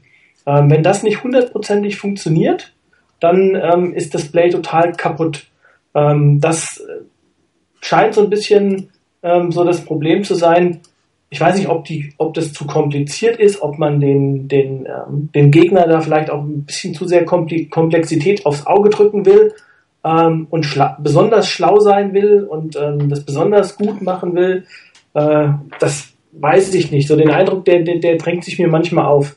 Ähm, ich habe den Eindruck, dass andere Teams einfach, ich weiß nicht, ob man sagen kann, simpler laufen, ähm, ob man das, dass das Play Design simpler ist. Und wenn es natürlich funktioniert bei den 49ers, dann ist es extrem erfolgreich. Das ist die andere Seite des Ganzen. Also das ist für mich so eine Sekt- oder Selters-Geschichte. Und ähm, da wird, würde ich mir gerade in bestimmten Situationen dann einfach wünschen, ähm, das habt ihr ja auch schon gesagt, vielleicht so ein bisschen auf die einfachen Dinge von früher zurückzukehren. Das hat ja auch im letzten Spiel meiner Meinung nach gut geklappt. Und ich glaube, das, äh, ich weiß nicht, wir haben häufiger schon mal gesagt, dass da Craig Roman vielleicht seine Gegner outsmarten will oder wie auch immer man das nennen mag. Ähm, ja, also das ist so ein bisschen das, was mir bei der Offense aufgefallen ist. Da fehlte die Stringenz und in die Defense, ja, das war einfach eine extrem gute Leistung. Also ähm, ich würde auch nicht unterschreiben wollen, dass Eli der beste Spieler war, sondern wir hatten einfach eine extrem gute Defense. Und es spricht ja insgesamt auch, wie sich die Defense entwickelt hat dafür. Wir haben ja am Anfang der Saison auch hier mal ein bisschen spekuliert. Ähm, es spricht doch für die Tiefe der, insbesondere das, was in der Defense da ist. Weil, wenn man mal die Ausfälle sich anschaut und wer dann da auf dem Feld stand und wenn man das vergleicht mit dem, wo wir sagen würden, das ist unsere Starting Defense, dann ähm, war das schon beeindruckend. Ja. Gut, wir kommen zu unserer neuen Rubrik. Wir haben sie genannt, die Kaffeesatz GMs. Ähm, wir haben, oder wir wollen einmal im Monat äh, ein Thema rausnehmen oder besprechen, wo wir uns mal von unserem Fansein versuchen zu verabschieden und uns in dieses Front Office, äh, in die General Manager Position oder auch die Besitzerposition der 49ers hineinzudenken, um zu diskutieren, wie es mit bestimmten, um bestimmte Units steht oder wie die Zukunft bestimmter Units sein kann. Ähm, Man muss dabei bedenken, dass ein General Manager keinen Lieblingsspieler hat. Der mag die vielleicht ganz persönlich ganz gerne, aber wenn sie dem Team nichts mehr nützen, dann sind sie weg oder werden durch jemand anderes ersetzt. Und äh, was einen General Manager und einen Teambesitzer interessiert, ist die allgemeine Leistung und die Zukunft des Teams und jetzt nicht bestimmte individuelle Spieler. Und die 49ers stehen vor einer schwierigen Situation, was die Salary Cap angeht. Und äh, wir wollen uns heute mal die Front Seven anschauen. Passt ja eigentlich ganz gut, weil ja relativ viel in dieser Situation oder in dieser Saison bei der Front Seven passiert ist, aufgrund der Verletzungen, aufgrund der Sperre und ähm, wollen uns mal drüber unterhalten, wie das dann zukünftig mit der Front 7 aussehen wird. Was ich dafür, ich hoffe, das funktioniert jetzt, mal reinstellen will, das ist eine erste Schätzung, wie die Salary Cap Situation, ähm, hat das Bild nicht genommen, das ist natürlich ein bisschen blöd jetzt, oder? Doch, hat er genommen. Also ich habe mal, ich habe eine Tabelle Salary Cap, das ist eine Schätzung der, der Salary Cap Situation der 49ers für nächstes Jahr. Das ist jetzt nicht auf den äh, Dollar genau, aber das ist ungefähr die, was mit den Top-Verträgen da ist. Und man sieht es, dass die Defense-Line ungefähr 20 Millionen nächstes Jahr kosten wird und die Linebacker ungefähr 39 Millionen nächstes Jahr kosten wird. Das sind in Summe ist nicht schwierig rauszufinden, 59 oder 58 Millionen Dollar, die in der Front 7 investiert sind, bei einer geschätzten Salary Cap von 143 Millionen. Und ihr seht auch die anderen Units, die dazwischen sind, nur um mal ein Gefühl zu kriegen, wie bei den 49ers das Geld verteilt ist. Und ähm, ja, ihr beiden, ähm, ich glaube, 58 Millionen Dollar für eine Front 7, das kann sich, glaube ich, kein Team leisten, oder? Nur mit Abschichten an anderen Orten. Ja, okay, klar, wenn du bereit bist, die zu erklären. Aber, ähm, ja. aber ich denke, ähm, muss wirklich diskutieren darüber, ob es sinnvoll ist, ähm, also 58 Millionen Front 7 äh, gegen 20 Millionen für Colin Kaepernick und dann ist mehr als die Hälfte weg. Ja, und wenn du dann anguckst, die Cornerbacks 6 Millionen, das ist ja, also das ist ein sehr großes Ungleichgewicht, um es mal so auszudrücken, was die 49ers hier haben. Und man muss auch berücksichtigen, dass äh, in dieser Kalkulation ist Michael Crabtree nicht mehr mit drin, Mike Iopati hat keinen Vertrag, ein Frank Gore ist nicht mehr im Vertrag und die 49ers sind schon nahe am Ende der Salary Cap. Das ist alles dort in diesem Fall so weit mit berücksichtigt, äh, dass zumindest die, die Free Agents werden, noch keinen Vertrag haben. Alan Smith ist hier mit seinem äh, Fifth Year Tender drin, 10 Millionen ungefähr kriegt, also 9,8 um präzise zu sein. Der steckt also damit in den anderen Linebackern drin. Äh, Brooks Bowman und ähm, man kann es genau sagen. Also die, die, der Topverdiener der 49ers wird nach jetzigen Planung Colin Kaepernick sein. Die Nummer 2 ist Alden Smith, die Nummer 3 ist Patrick Willis, die Nummer 4 ist Navarro Bowman und die Nummer 5 ist Ahmad Brooks. Das sind die fünf Top-Verdiener. Ähm, der nächste wäre dann Vernon Davis, der aber schon anderthalb Millionen weniger verdient als der meist von den anderen gerade genannten. Also hier steckt das, das Geld der 49ers. Und wenn man sich jetzt ähm, anguckt, was wir auf dem Feld sehen, wir sehen kein Bowman, wir sehen kein Willis, äh, wir haben teilweise ähm, ohne ähm, Alden Smith gespielt, Ahmed Brooks spielt ein relativ schlechtes Jahr und die Verteidigung ist einer der besten der ganzen Liga.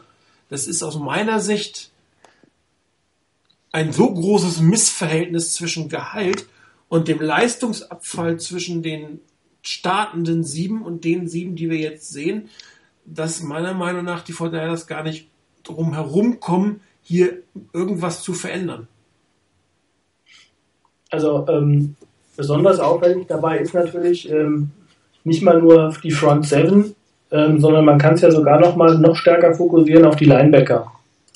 Das ist, äh, da steckt eine unglaubliche Menge Geld drin, aber ich glaube auf der anderen Seite auch, das ist eine Art, also zum gewissen Art auch Philosophie. Ähm, also insbesondere auch der Vergleich zu den Cornerbacks. Ich meine, das haben wir in den letzten Jahren ja schon immer gesehen. Die 49ers raten die Cornerback-Position meiner Meinung nach deutlich geringer, als es andere Teams tun. Also ich kann mich jetzt, wie gesagt, abgesehen mal von äh, Nate, wie hieß er nochmal? Nate, äh, der dessen Name nicht genannt werden darf. Genau. Äh, ich wusste schon, wie er hieß, ich wollte nur ein bisschen. ich weiß es noch, leider. Genau. Also, nee, seit Nate Clemens ähm, kann ich mich jetzt nicht erinnern, dass wir einen Vertrag hatten, wo wir gesagt haben, da ist einer mal richtig rausgehauen jetzt. Tremaine Brock, der einen 4 Millionen pro Jahr Vertrag hat. Ähm, das ist ja im Vergleich Peanuts zu dem, wenn man sich anguckt, was die Top-Cornerbacks verdienen. Ähm, aber das scheint Philosophie zu sein.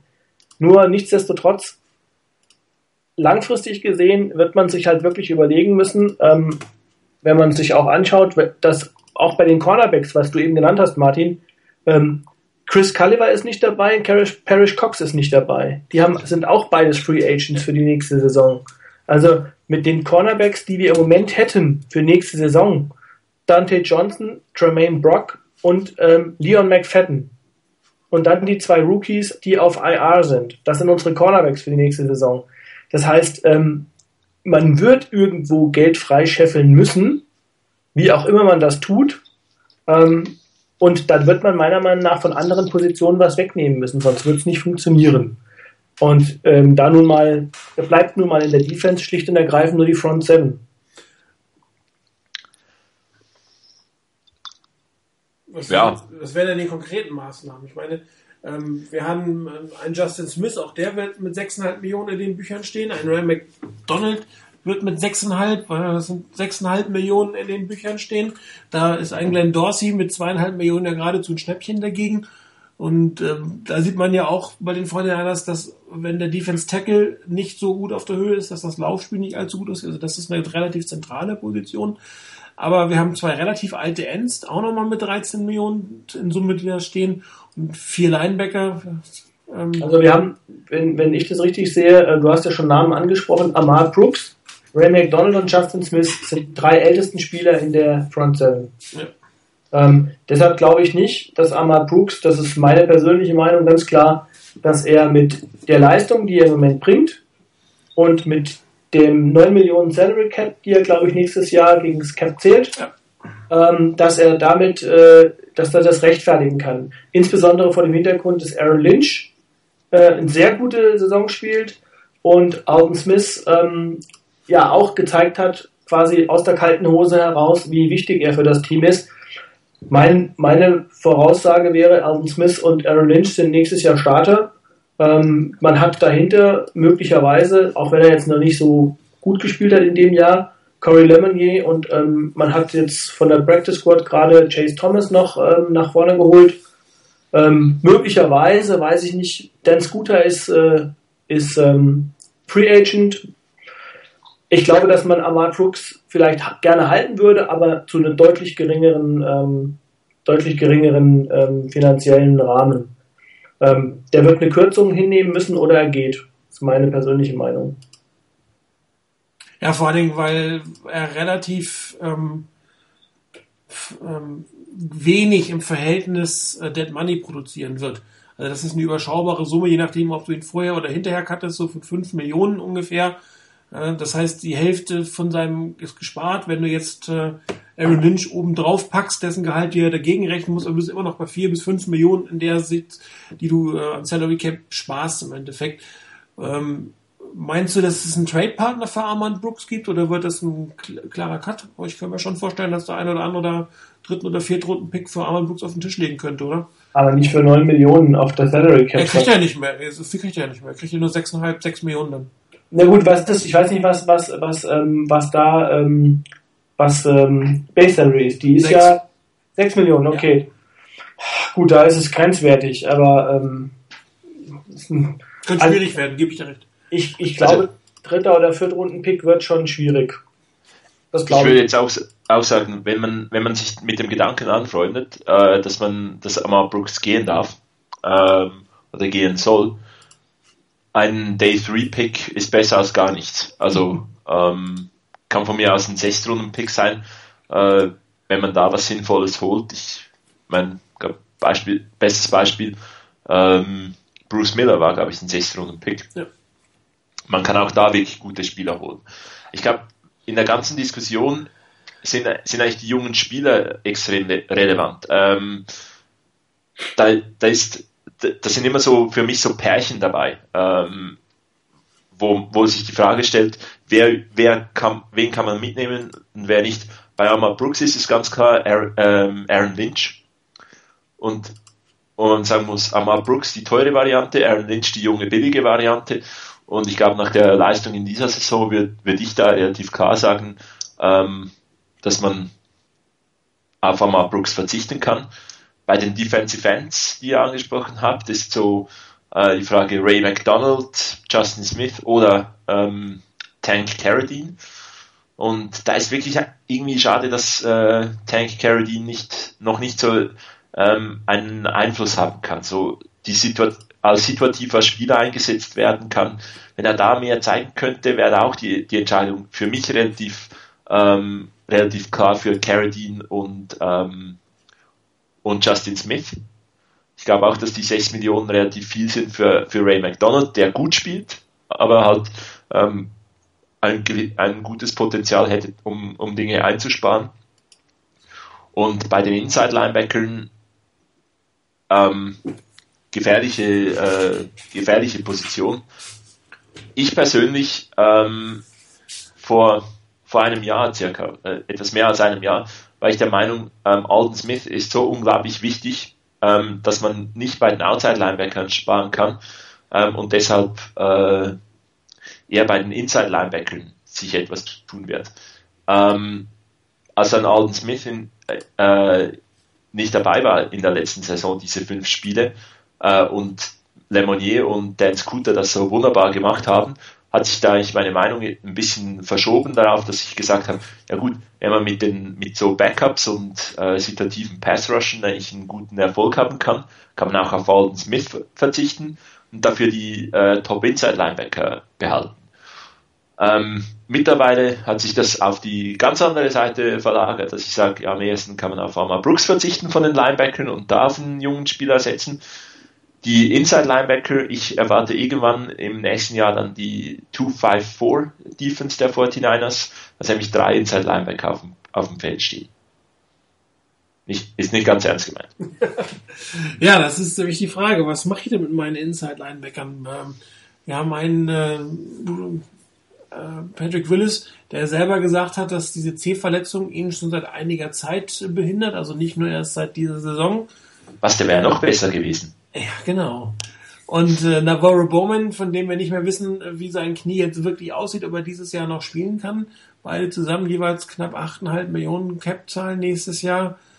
Ähm, würdet ihr auch aufgrund der Leistung der Backups, Wilhoit und vor allen Dingen Chris Borland auf einen der beiden verzichten wollen? Meint ihr, die 49ers würden einen von beiden oder sollten einen von beiden ähm, cutten? Zum einen, um das Geld zu sparen und zum anderen auch noch ein bisschen was rauszuholen. Ich meine, Patrick Willis wird sicherlich noch drei, vier Top-Jahre vor sich haben, wenn er eine Verletzung ausheilt. Allerdings, auch dann ist er relativ alt und man hat dann gesehen, dass auch beim einen Ray, äh, äh, Ray Lewis beispielsweise die letzten drei Jahre nicht mehr so ganz wirklich die Top-Leistung da ist und das Patrick Willis würde so dann in das Alter langsam kommen. Noch würde man, glaube ich, durchaus einen gewissen Trade Value für ihn haben. Oder ähm, würde die erstmal abwarten, vielleicht nochmal ein Jahr, ähm, ob sich die Verletzungen der beiden hundertprozentig ähm, auskurieren und dann die beiden jetzigen Starter wieder in die zweite Reihe setzen? Wie würdet ihr da vorgehen? Also ich glaube, in, in, dieser Diskussion ist das Verb ganz wichtig. Ähm, mich von Patrick Willis trennen wollen? Nein.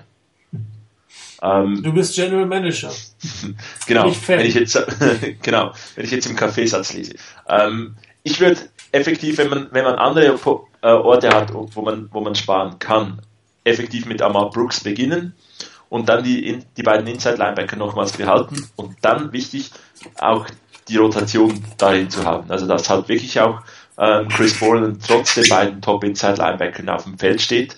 Ähm, wir haben das in der, in der Vergangenheit auch teilweise gesehen, dass die, dass die Niners sehr wenig äh, Rotation auf ihren Positionen haben, dass die Starter in der Defense vor allem extrem viel spielen. Und ich glaube, da kann man auch auf, auf dieser entscheidenden Position ähm, relativ gut auch mal im First, Second Down vielleicht äh, Chris Borland auf dem Feld haben, der das, der gegen die Rundowns gut spielt. Und dabei ähm, mal Patrick Willis oder mal äh, Navarro Bowman eine, eine Verschnaufpause gibt. Also ich würde an anderen Orten beginnen mit, mit äh, zu sparen, würde wirklich da, die beiden Inside Linebacker eher behalten ähm, und, und eigentlich äh, und da vor, vorerst mal zumindest nächste Saison nicht ändern. Weitere Strohpo äh, Strohpotenzial, Sparpotenzial. Äh, jetzt der andere Chris sind ja die beiden Smith Brothers ähm, bei Justin Smith besteht eigentlich nur die Möglichkeit, äh, cutten oder behalten. Bei Alan Smith gibt es noch die dritte Möglichkeit, äh, Vertrag zu verlängern. Sprich, äh, aus den 10 Millionen Cap-Belastung ein bisschen weniger zu machen, würde aber bedeuten, dass man ihm trauen müsste, langfristig für das Team da zu sein. Ne? Wie würdest du der, bei, bei den beiden ähm, vorgehen? Weil von der spielerischen Seite, auf der rechten Seite, wenn die beiden zusammenspielen, ist, glaube ich, das Optimale, was dem Fortinanders zurzeit passieren kann. Also ich würde ähm, die, die von dir letzt, letztgenannte Variante wählen, sprich ähm, ich würde Alden Smith, ähm, wenn ich den Eindruck habe, als General Manager, der, der Junge ist, ist klar, er hat seine Fehler eingesehen, er hat auch an sich gearbeitet, ähm, dann würde ich ihm natürlich äh, einen langfristigen Vertrag anbieten, der entsprechend strukturiert ist Äh, vielleicht mit dem einen oder anderen kann man ja auch einbauen, mit der einen oder anderen ähm, Sicherheits, mit Sicherheitsnetz, ähm, was das angeht, dass es doch vielleicht irgendwie mal ein Problem gibt. Aber ansonsten würde ich Alden Smith behalten wollen. Also das hat man einfach in dem Spiel gesehen. Äh, Alden Smith zusammen mit äh, Aaron Lynch, äh, der eine 24, der andere 21. Ähm, das könnte über Jahre ein Pass-Rush-Terror sein, um es mal so auszudrücken. Und ähm, ja, Justin Smith, egal wie alt er ist, ähm, er ist immer noch unglaublich wichtig. Also ich würde auch da hoffen, dass man ihn halten kann. Also mein mein Einsparpotenzial wäre da tatsächlich sagen, auf Ahmad Brooks, das wäre der, der auf den ich am ehesten verzichten könnte. Ähm, bei den, selbst bei den Mittellinebackern würde ich erstmal in dem Jahr nichts tun. Ähm, ich würde allerdings auch Michael Wilhoit, der ist Free Agent, gehen lassen und ähm, auf Outside Linebacker wahrscheinlich auch Dan Scooter gehen lassen. Ähm, und dann ähm, in der Front, äh, in der in der Defensive Line haben wir keinen ähm, Free Agent bei den Startern, sondern da ist auch nur Tony Gerard Eddy. Schade, der ist jung, der ist 24. Ich weiß nicht, ob er Restricted Free Agent wird oder ob er das schon war. Ich glaube, er wird Restricted Free Agent. Vielleicht kann man ihn da irgendwie halten, aber ähm, die würde ich gehen lassen. Äh, Stan Scooter, Michael Wilhoit, Ahmad Brooks möglicherweise und dann versuchen, den Rest zu halten und dann mal gucken, was die Draft hergibt. Ob man da vielleicht nochmal äh, einen jungen Outside-Linebacker, jungen Inside-Linebacker holt. Aber gut, man hat in der Hinterhand auch noch ein paar Spieler. Nick Moody ist noch da, es ist noch Shane Scoff, glaube ich, jetzt auf der Practice Squad. Borland, der einfach äh, mit Willis und Bowman rotieren könnte. Also eigentlich ist man wirklich sehr, sehr gut aufgestellt. Ja gut, aber was er jetzt gesagt hat, äh, wenn ich das mal überschätze, über, überreiße, sagen wir, man spart durch Vertragsverlängerung 3 Millionen bei Elden Smith, man spart 4 Millionen bei Armand Books, dann bin ich 7 Millionen, die Backups weg bin ich bei 8 Millionen. Das heißt, ich habe immer noch 50 Millionen in diese Linebacker investiert. Das heißt, die, die Basisphilosophie, die Front 7, Entschuldigung, ähm, Ray McDonald, habt ihr ja beide noch im Team gesehen? Ich glaube, ich habe von keinem gehört, dass, dass der quasi nicht mehr dabei sein sollte. Äh, das, das Problem ist, Martin, das Problem ist, Ray McDonald ist ein Spielertyp, da haben die 49ers nicht viele von. Da gibt es Ray McDonald und Justin Smith als Defensive End in der 3-4, der auch Pass Rush ähm, leisten kann und der auch als Defensive Tackle spielen kann. Die anderen Spieler, Quinton Dial, Ian Williams, Glenn Dorsey, das sind mehr Nose Tackle. Ähm, das heißt, jemanden, der wirklich Druck auf den Quarterback ausüben kann, das sind für mich in der Defensive Line McDonald und Justin Smith. Und wenn ich jetzt sage, die beiden gehen, dann müsste man die irgendwie ersetzen vom Spielertyp her. Ja, ich nicht beide, nur einen von beiden. Beide ja. ist, glaube ich, utopisch, beide zu ersetzen. Also, Tank Carradine, muss ich ganz ehrlich sagen, hat mich bisher einfach enttäuscht und dem hätte ich mir wirklich mehr erwartet. Ähm, woran das liegt, kann ich nicht sagen. Das war echt im College wirklich ein Tier. Aber sieht man halt, College lässt sich nicht immer eins zu eins äh, transferieren in die NFL. Das und, ähm, Florida State, oder? Ja, Florida State, ja. Ähm, das ist ähnlich mit den Quarterbacks von Florida State. Die scheinen ein System zu haben, das für die Spieler sehr einfach ist, wo ihre, wo eine Stärke bis zum Geht nicht mehr ausgenutzt wird, die aber hinterher in der NFL nicht unbedingt zu dem Erfolg führt. Man hat es an den Quarterback gesehen, Frank Caroline scheint ein bisschen ähnlich zu sein. Da müsste man nochmal gucken, wer von Florida State letzte Zeit hoch gedraftet wurde und dann Erfolg, Erfolg in, der, in der NFL hatte.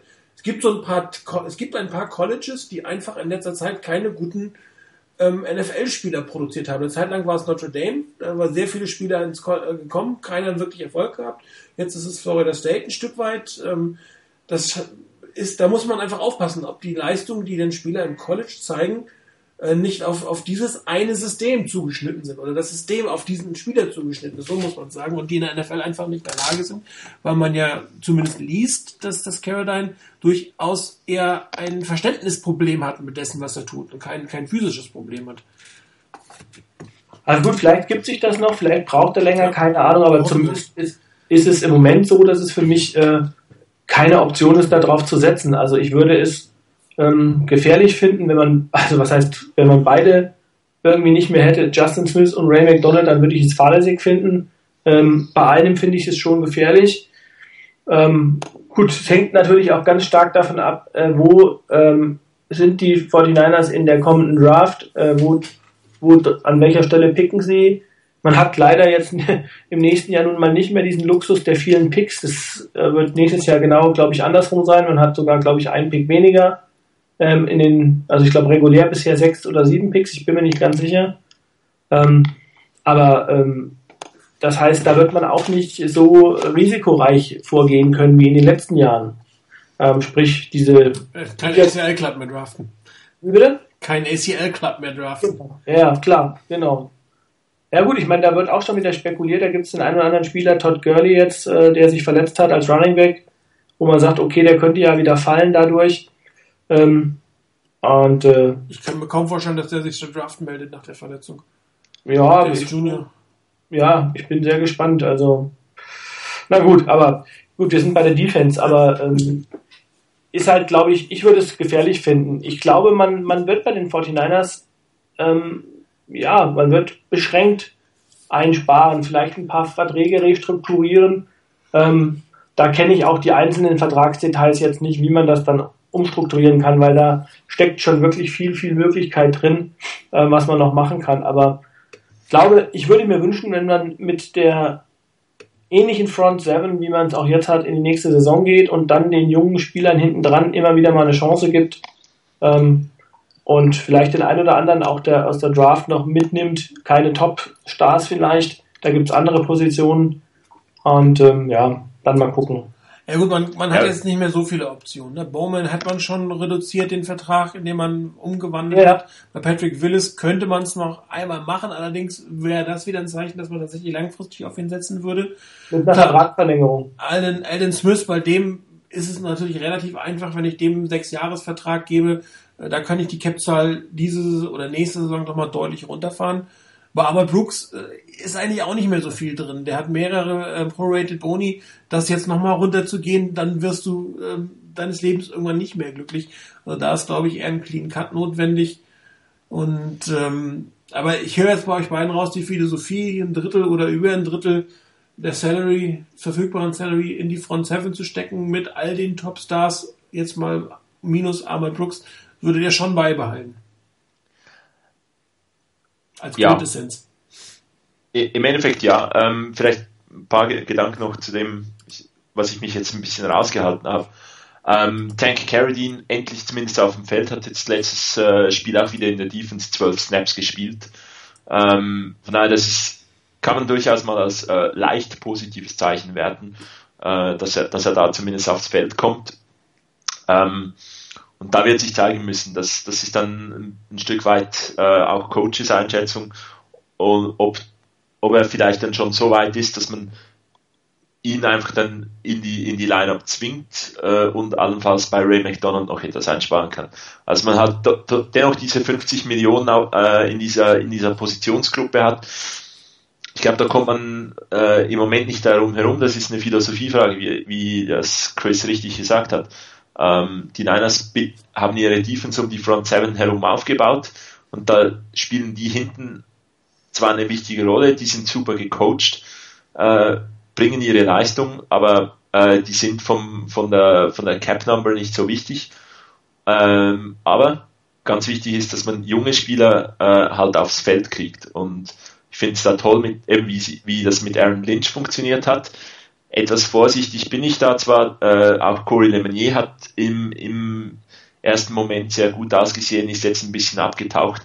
Ähm, aber ganz klar, da, da muss man eigentlich mit der Mark Brooks äh, abschließen und dann ist das Sparpotenzial halt dann auch mal ausgeschöpft. Also ähm, man hat das so aufgebaut, weil, weil das halt auch extrem wichtige Spieler sind, weil das sehr gut funktioniert hat. Und da kommst du jetzt auch nicht mit irgendwie einem, wahnsinnigen äh, Turnaround, außer du gehst in den Rebuilding-Mode und das, von dem sind die 49ers weit weg.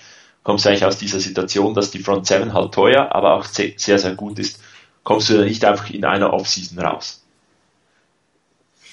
Ja, also ich persönlich ähm, würde es tatsächlich ein bisschen anders machen. Ich würde zwei von den wirklich teuren Stars aus, aus der aus dem aus der gesamten Front Seven rausnehmen, also mindestens zwei von ihnen ähm, dann auf die Jugend im Moment setzen und dieses Geld tatsächlich in andere Positionen oder für Vertragsverlängerung einsetzen. Äh, ich glaube, über Brooks müssen wir nicht diskutieren, aber Brooks wird nächstes Jahr kein 49 sein. Das Einzige, was wir uns fragen müssen, gibt es irgendeinen Gegenwert für ihn oder nicht?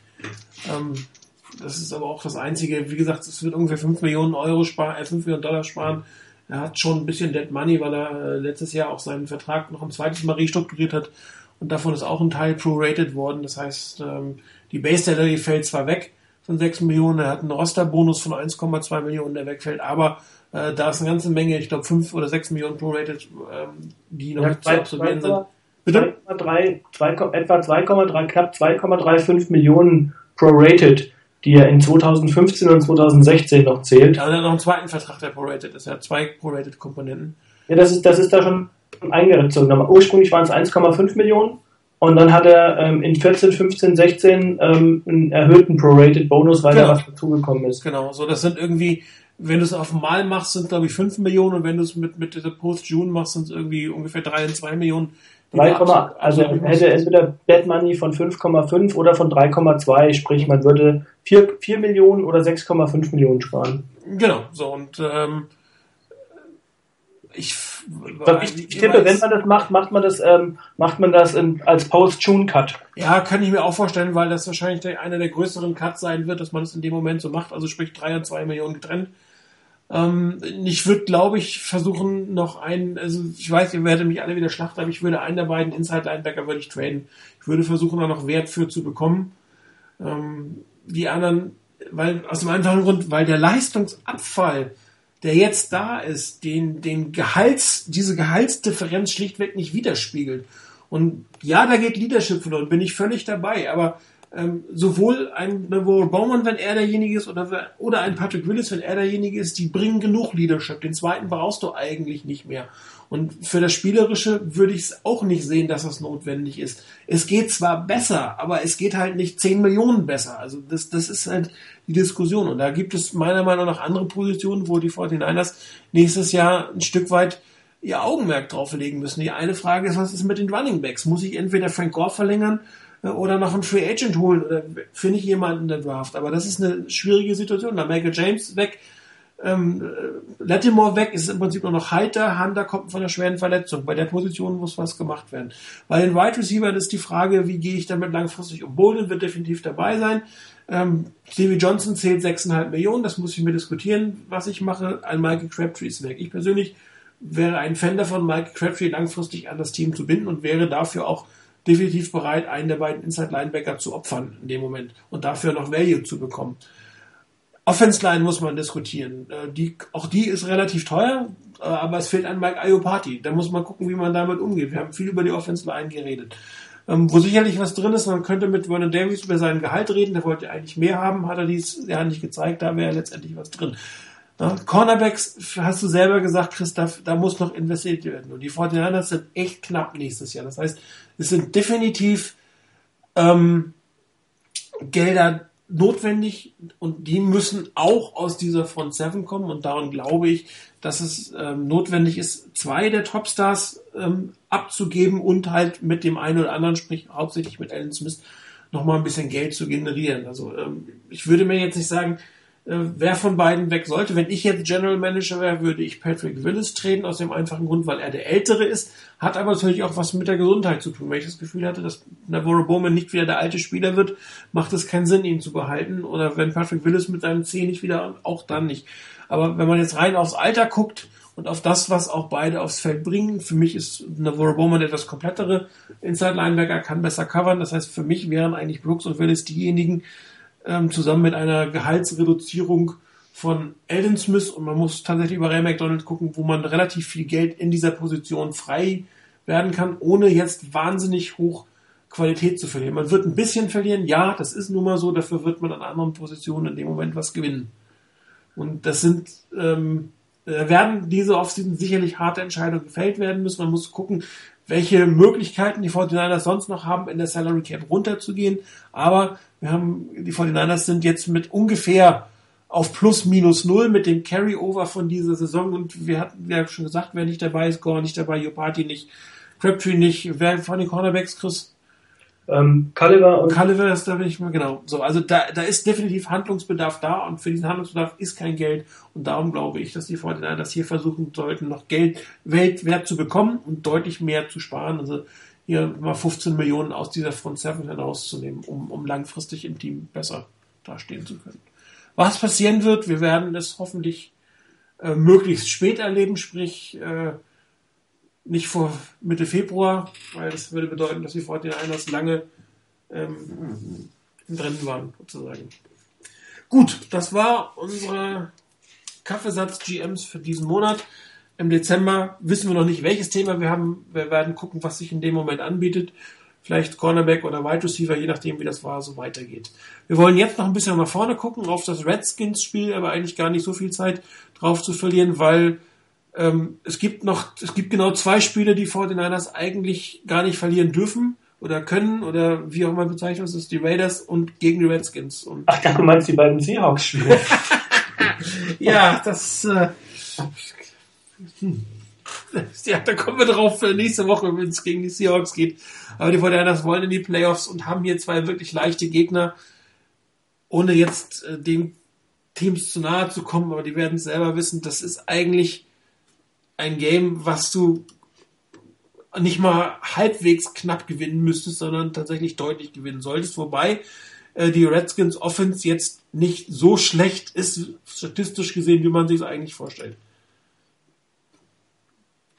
Ja, und das ist ein Spiel, was die 49ers klar dominieren müssten.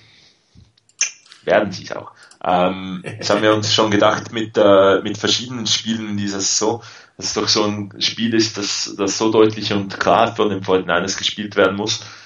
Und ähm, dass sie, äh, dass die Niners einfach das äh, bisher zu selten wirklich äh, auf die Reihe gekriegt haben.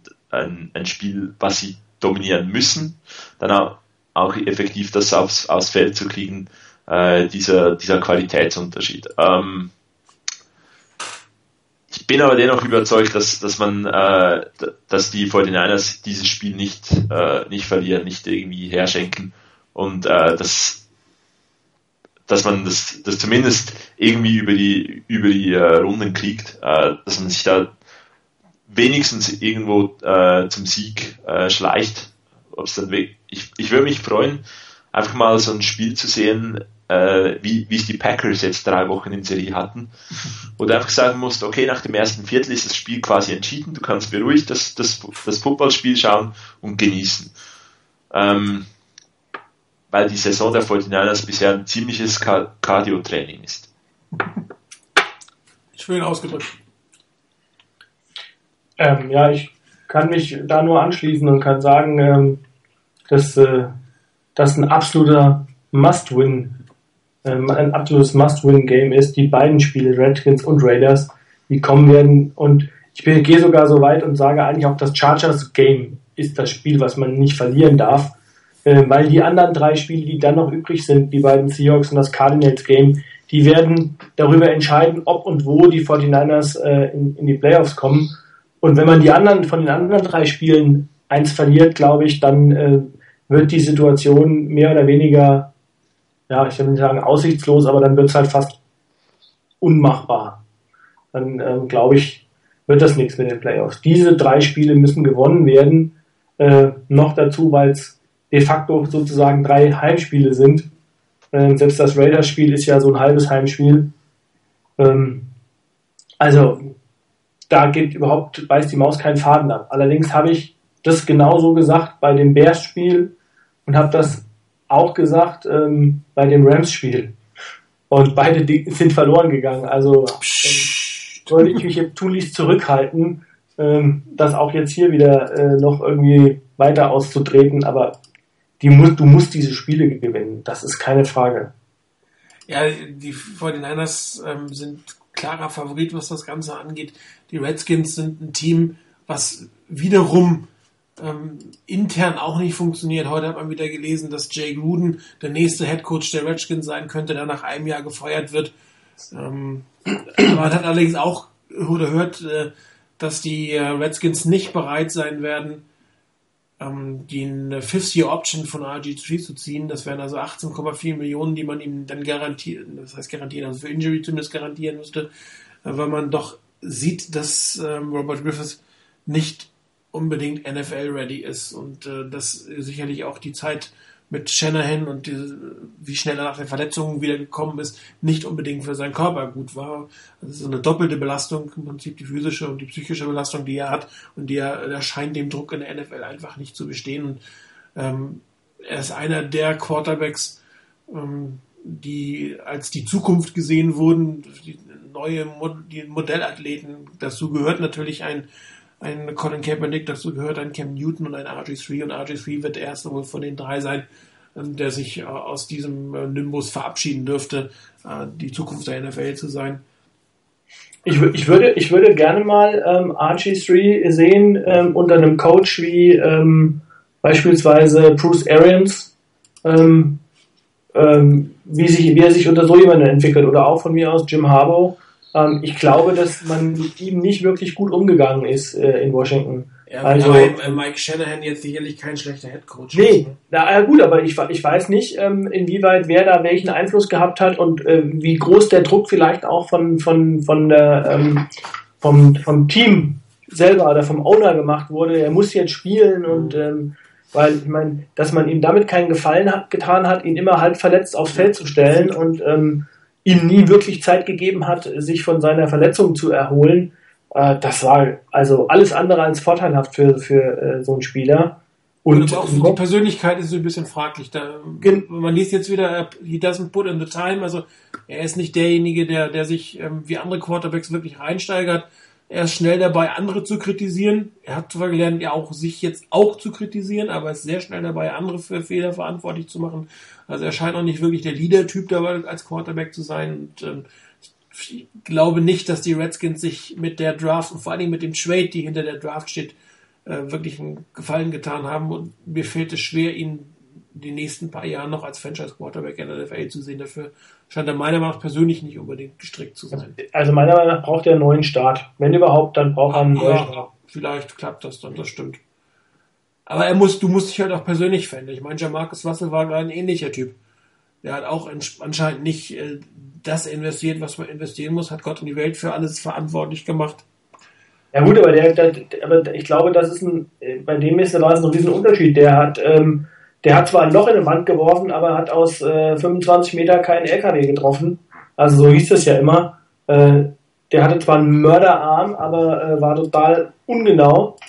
Und ähm, das war halt das, was in, im College nicht aufgefallen ist. Nur, du hast ja hier zumindest gesehen, bei Archie Street die ersten Spiele, die er gemacht hat, mein Gott, was wurde der schon abgefeiert? Ähm, und plötzlich war die, war die, mit der Verletzung war plötzlich alles vorbei. Ja gut, aber auch die, je mehr Filmmaterial da war. Ne? Muss man auch sagen, je länger er gespielt hat, je mehr Tendenzen für die bekannt wurden, desto einfacher wurde er zu verteidigen. Stück weit auch das Problem von Colin Kaepernick gewesen, dass er einfacher zu verteidigen wurde, nachdem man gesehen hat, wo seine Stärken sind, die man gezielt ähm, dann attackiert hat. Und das ist halt, wenn du einen anderen Court wie Aaron Rodgers, der ist in der Lage, drei, vier verschiedene Dinge zu tun, philosophisch gesehen, und äh, den kannst du halt nicht mit einer bestimmten Assignment oder einem bestimmten Assignment schlagen. Das funktioniert nicht. Und äh, bei RGC scheint es, weiß ich nicht, also vielleicht ein bisschen früher, aber es scheint nicht unbedingt für die NFL zu reichen. Und daran kranken natürlich auch die Redskins, weil sie sehr viel Picks in diesem Trade aufgegeben haben. Sie haben nicht die Leistung, die sie haben. Sie haben sehr viel Unruhe im Team.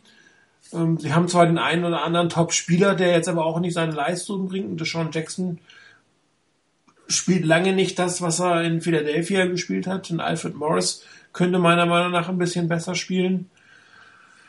Deshaun Jackson, äh, wie wir das machen, wenn da jemand hat, der ihm den Ball zuwirft, das ist natürlich auch schwierig. Na, wobei, der ist eigentlich ein Spieler, den du einfach nur gerade hoch anwerfen musst. In der Regel überläuft er jeden. Ja, aber du musst auch den haben. Den das Punkt. stimmt. Das ist richtig. Den musst du haben. Okay. Gut, äh, kleiner Tipp. Wie sieht's aus? Wie geht's aus? Also ich sag plus 14. Ja, also für, für, über, über 14 wollte ich nicht gehen, dann bin ich ein bisschen äh, zurückhaltender und sage ähm, plus 13. Chris? Also, ich habe mal die Bold Prediction raus, plus 28. Ähm, wir, wir, bringen endlich das Spiel aufs Feld. Ähm, ah.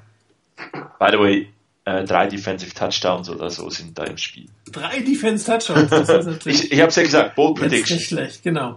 genau. So, bevor wir jetzt äh, zu den nächsten Kategorien kommen, möchte ich äh, euch kurz äh, etwas aufmerksam machen. Wir werden einen planen, einen neuen Merchandise-Artikel ähm, für euch äh, zu gestalten.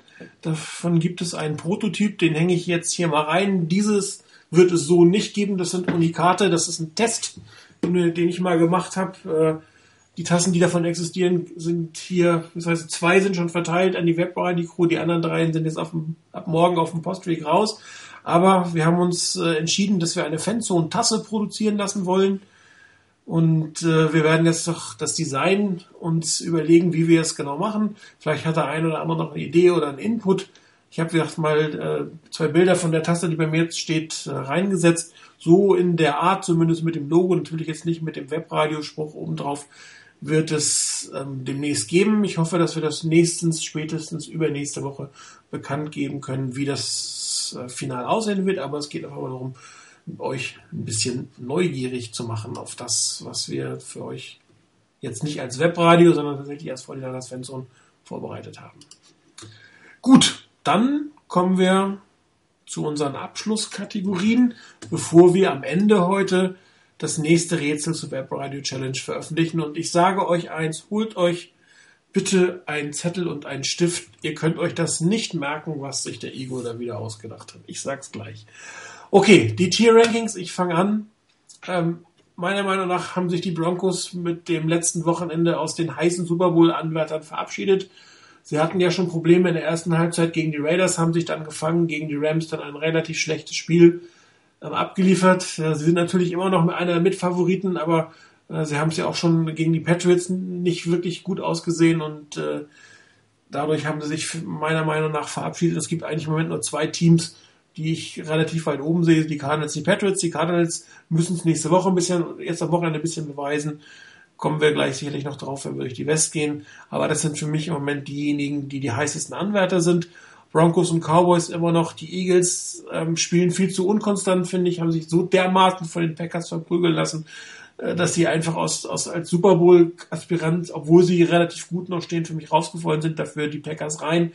Äh, Relax hat äh, Aaron Rodgers gesagt und dann hat er auch relativ locker mit seinem rechten Arm die Packers wieder äh, in den Kreis der Super Bowl-Favoriten hineingeführt.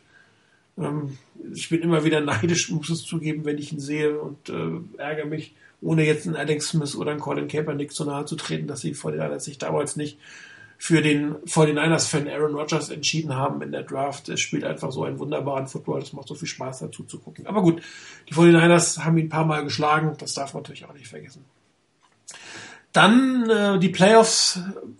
Das Playoffs-Feld ist relativ groß, muss man sagen. Viele Teams stehen so 7-3, 6-4. Äh, die NFC North ist eigentlich komplett im Playoff voran. Irgendeiner muss da gewinnen, beziehungsweise in diesem Fall muss es heißen, irgendeiner, wahrscheinlich zwei, vielleicht sogar drei, werden es am Ende nicht schaffen, obwohl das Team, obwohl alle Teams einen positiven Rekord haben. Genau das Gegenteil äh, ist die AFC South, äh, die NFC South wo irgendwie ein Team reinrutschen wird, weil es einfach die Regel ist. Ich habe aber alle aus der NFC South, aus den Playoff-Huntern rausgenommen, weil es ist einfach schlichtweg nur der Regel des Playoff-Setzen begründet, warum die Playoffs kommen.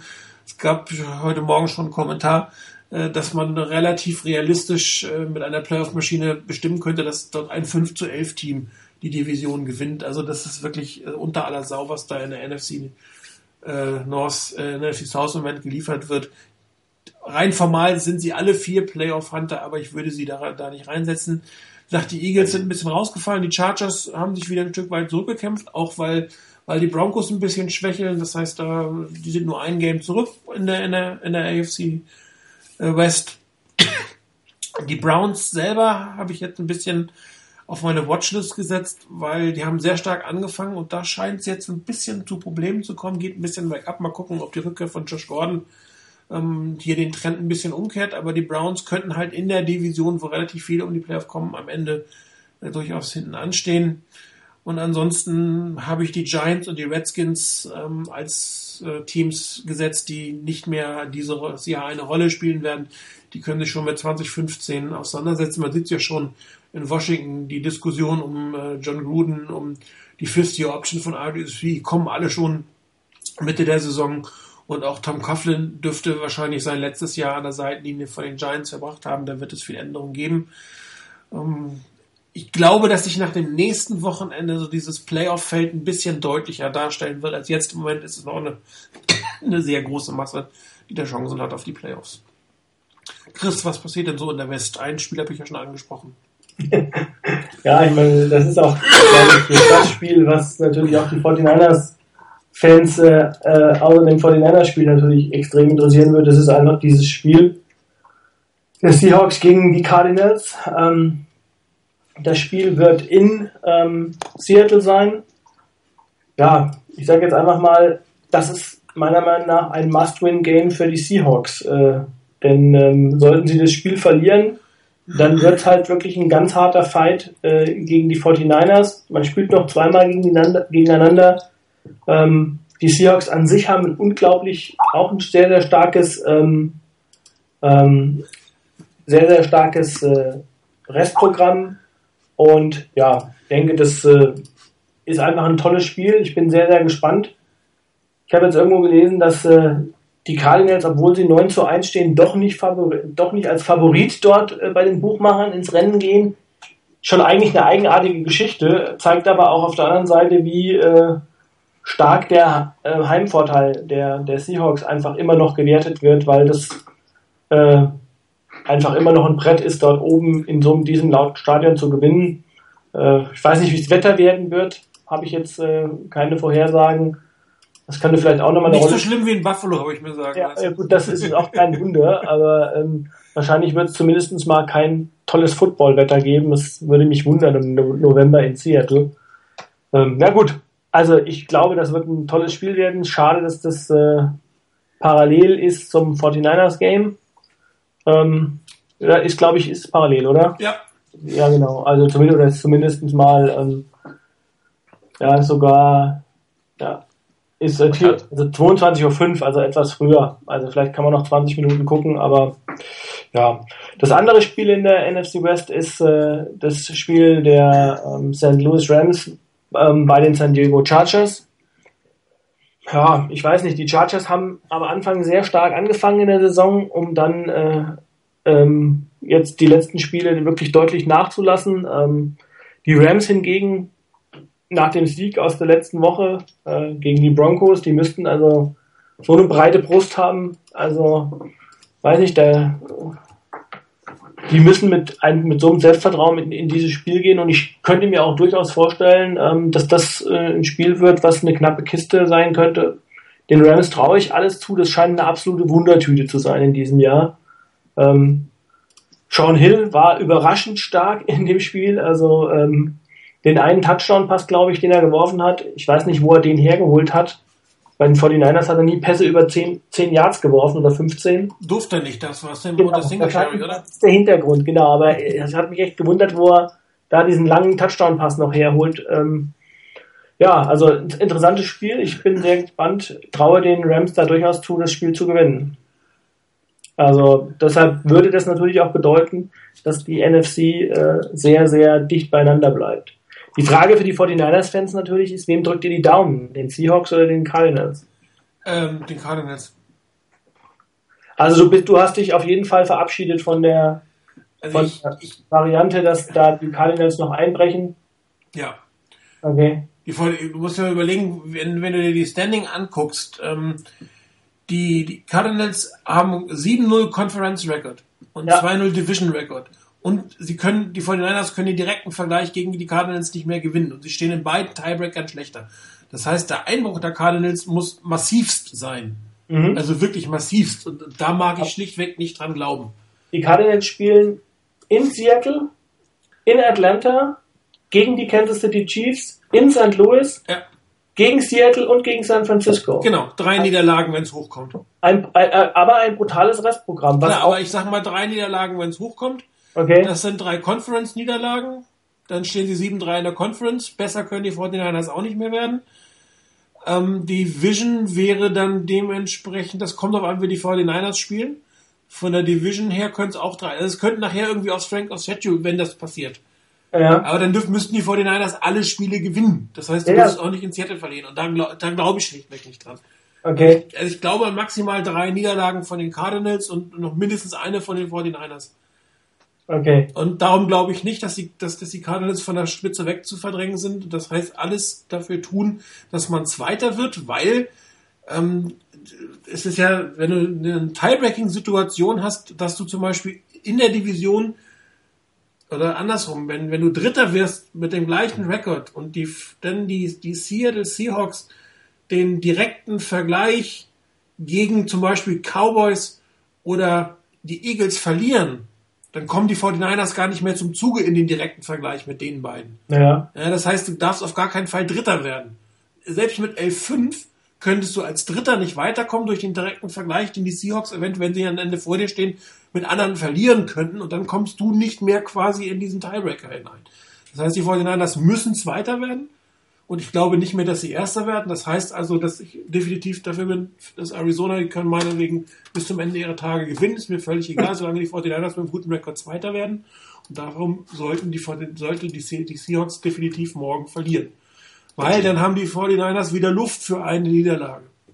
Da- Dann sind die Ende der Tage irgendwann in den Playoffs, hoffentlich. Genau. Weil da sollten sie dann irgendwann, wenn sie gegen die Niners spielen, nicht mehr gewinnen. Ich rede nur über die Regular Season. Playoffs hat andere Gesetze und den Playoffs äh, gewinnen wir sowieso alle wichtigen Spiele, außer vielleicht den Super Bowl. Ähm, zumindest haben wir es bisher nicht, das kommt auch noch. Aber ich glaube einfach, dass ja, das Szenario wäre, dass du komplett durchgewinnst, außer das Spiel in Seattle verlierst. Das gleiche gilt für Seattle, die gewinnen komplett durch, verlieren nur in San Francisco. Dann wären beide 11 zu 5. 11 zu 5 könnten auch Philadelphia, Dallas, Detroit und Green am Ende des Tages stehen. Und dann könntest du aufgrund der Tiebreaker-Situation als Dritter nicht mehr zum Zuge kommen. Nämlich, weil du gar nicht mehr quasi in den direkten Vergleich, du hast zwar direkten Vergleich mit Dallas und Philadelphia gewonnen, der kommt aber gar nicht mehr zum Zug, weil vorher die, die Seahawks dort quasi den direkten Vergleich verlieren, Sechster gesetzt sind und dann bist du raus. Ja, und dementsprechend ist es extrem wichtig, Zweiter zu werden. Und darum, Also wie gesagt, ich, ich bin sehr gespannt. Ich, ich, ähm, da, da stimme dir ja voll und ganz zu. Ähm, ich kann mir aber je nachdem, das wird natürlich jetzt sehr stark davon abhängen, wie das Spiel jetzt ähm, verläuft, Cardinals gegen Seahawks. Aber ähm, ich kann mir gut vorstellen, von diesen letzten sechs Spielen kann ich mir vorstellen, dass die Cardinals vier verlieren. Wundern würde es mich nicht. Ähm, also Seattle verliert man, man verliert gegen Seattle kann man auch zu Hause verlieren, gegen die 49ers kann man verlieren. Dann ist es noch ein Spiel, die Kansas City Chiefs, who knows, die St. Louis Rams ähm, in St. Louis. Da haben, wie gesagt, auch schon andere Teams verloren, die stark waren. Also ausgeschlossen ist es für mich nicht. ausgeschlossen ist das nicht, aber die Cardinals haben je, jedes Mal, ah, in- gegen Detroit kann man verlieren, gegen Dallas kann man verlieren. Gegen, äh, das Einzige, was wir wirklich verloren haben, war gegen die Red Hot Denver Broncos. Das Spiel würden sie wahrscheinlich heute gewinnen. Zumindest mit der Leistung vom letzten, also wenn wir jetzt das letzte, bis zum letzten Wochenende gehen. Ja, wobei das Detroit-Spiel, das war natürlich auch ein Spiel, dass man das gewonnen hat, muss ich sagen, lag nicht an der überragenden, an den überragenden Cardinals. Ja, das ist auch, die haben genauso gewonnen, wie die 49ers gewisse Ja. Spiele gewinnen. hat dreckiges Spiel gewonnen. Genau, so. Dem, aber sie haben es gewonnen, schlichtendlich. Und das wäre halt, Detroit war für mich einer wirklich auf dem Weg, durchaus ein Super Bowl-Favorit zu werden. Trotzdem haben sie es nicht geschafft, haben sechs Punkte erzielt, obwohl Calvin Johnson gespielt hat. Sechs Punkte. Ja, und äh, jetzt wollen wir mal gucken. Also, ich, der Einbruch, der dafür notwendig ist, ist meiner Meinung nach eher unwahrscheinlich. Er ist nicht unmöglich, um Gottes Willen. Im Football kann alles passieren. Aber ähm, das riecht nicht unbedingt danach. Jetzt ist die Frage, was passiert mit der Quarterback-Situation? Ähm, kann Drew Stanton durchgängig vernünftig als Quarterback agieren? Wird man auch sehen. Aber erstmal rechne ich nicht damit und solange ich damit nicht rechne, gehe ich erstmal davon aus, äh, dass die 49ers hier um den zweiten Platz kämpfen und dafür wäre der Sieg der, der Cardinals immens wichtig und echt Gold wert. Ja, okay. Hm. Die NFC West, das war's. Genau. Chris, Spiel der Woche. Ich glaube, wir haben das Spiel der Woche erwähnt, oder? Ja, also Arizona Seattle ist ein Kandidat, der andere Kandidat wäre Detroit in New England. Äh, Ich denke, das kann durchaus auch interessant werden. Ähm, um wirklich um zu, ein Spiel der Woche zu schauen, dann müssen wir Detroit New England nehmen, weil das äh, als Einstimmung für dann das äh, Washington San Francisco Spiel wäre. Ähm, ansonsten das, das NFC West Battle, ich glaube, von der Qualität her ist das, ist das schon das Spiel der Woche. Gut. Dann kommen wir zum vierten Buchstaben im Rahmen der Web Radio Challenge. Ich habe euch gesagt, ich hoffe, ihr habt was zu schreiben dabei. Ähm, ich möchte nochmal betonen, wir können nichts dafür. Beschwerden und Nachfragen bitte an Igor richten. Ich werde auch mich bemühen, es jetzt langsam und deutlich äh, vorzulesen, was wir hier haben. Wir suchen die Mannschaft, gegen die die 49ers in den Playoffs am häufigsten gespielt hat. Dann guckt man sich an, wie die Punktedifferenz der 49ers gegen dieses Team in der regulären Saison ist. Diese Zahl, beziehungsweise man addiert 50, nein, diese Zahl, jetzt muss ich die Formulierung korrekt machen, eine Punktdifferenz kann natürlich positiv oder negativ sein. Ihr nehmt 50 plus diese Zahl. Wenn sie negativ ist, plus minus eine Zahl ergibt minus. Bitte darauf achten. Sollte die Zahl positiv sein, ist es natürlich 50 plus diese Zahl. Also, alles klar? Team, das am häufigsten gegen die, die Niners in den Playoffs gespielt hat. Die Punktedifferenz in der regulären Saison 50 plus diese Punktedifferenz, Vorzeichen beachten. Dann suchen wir die Webradiosendung mit dieser Nummer oder die Nummer, die dann rauskommt.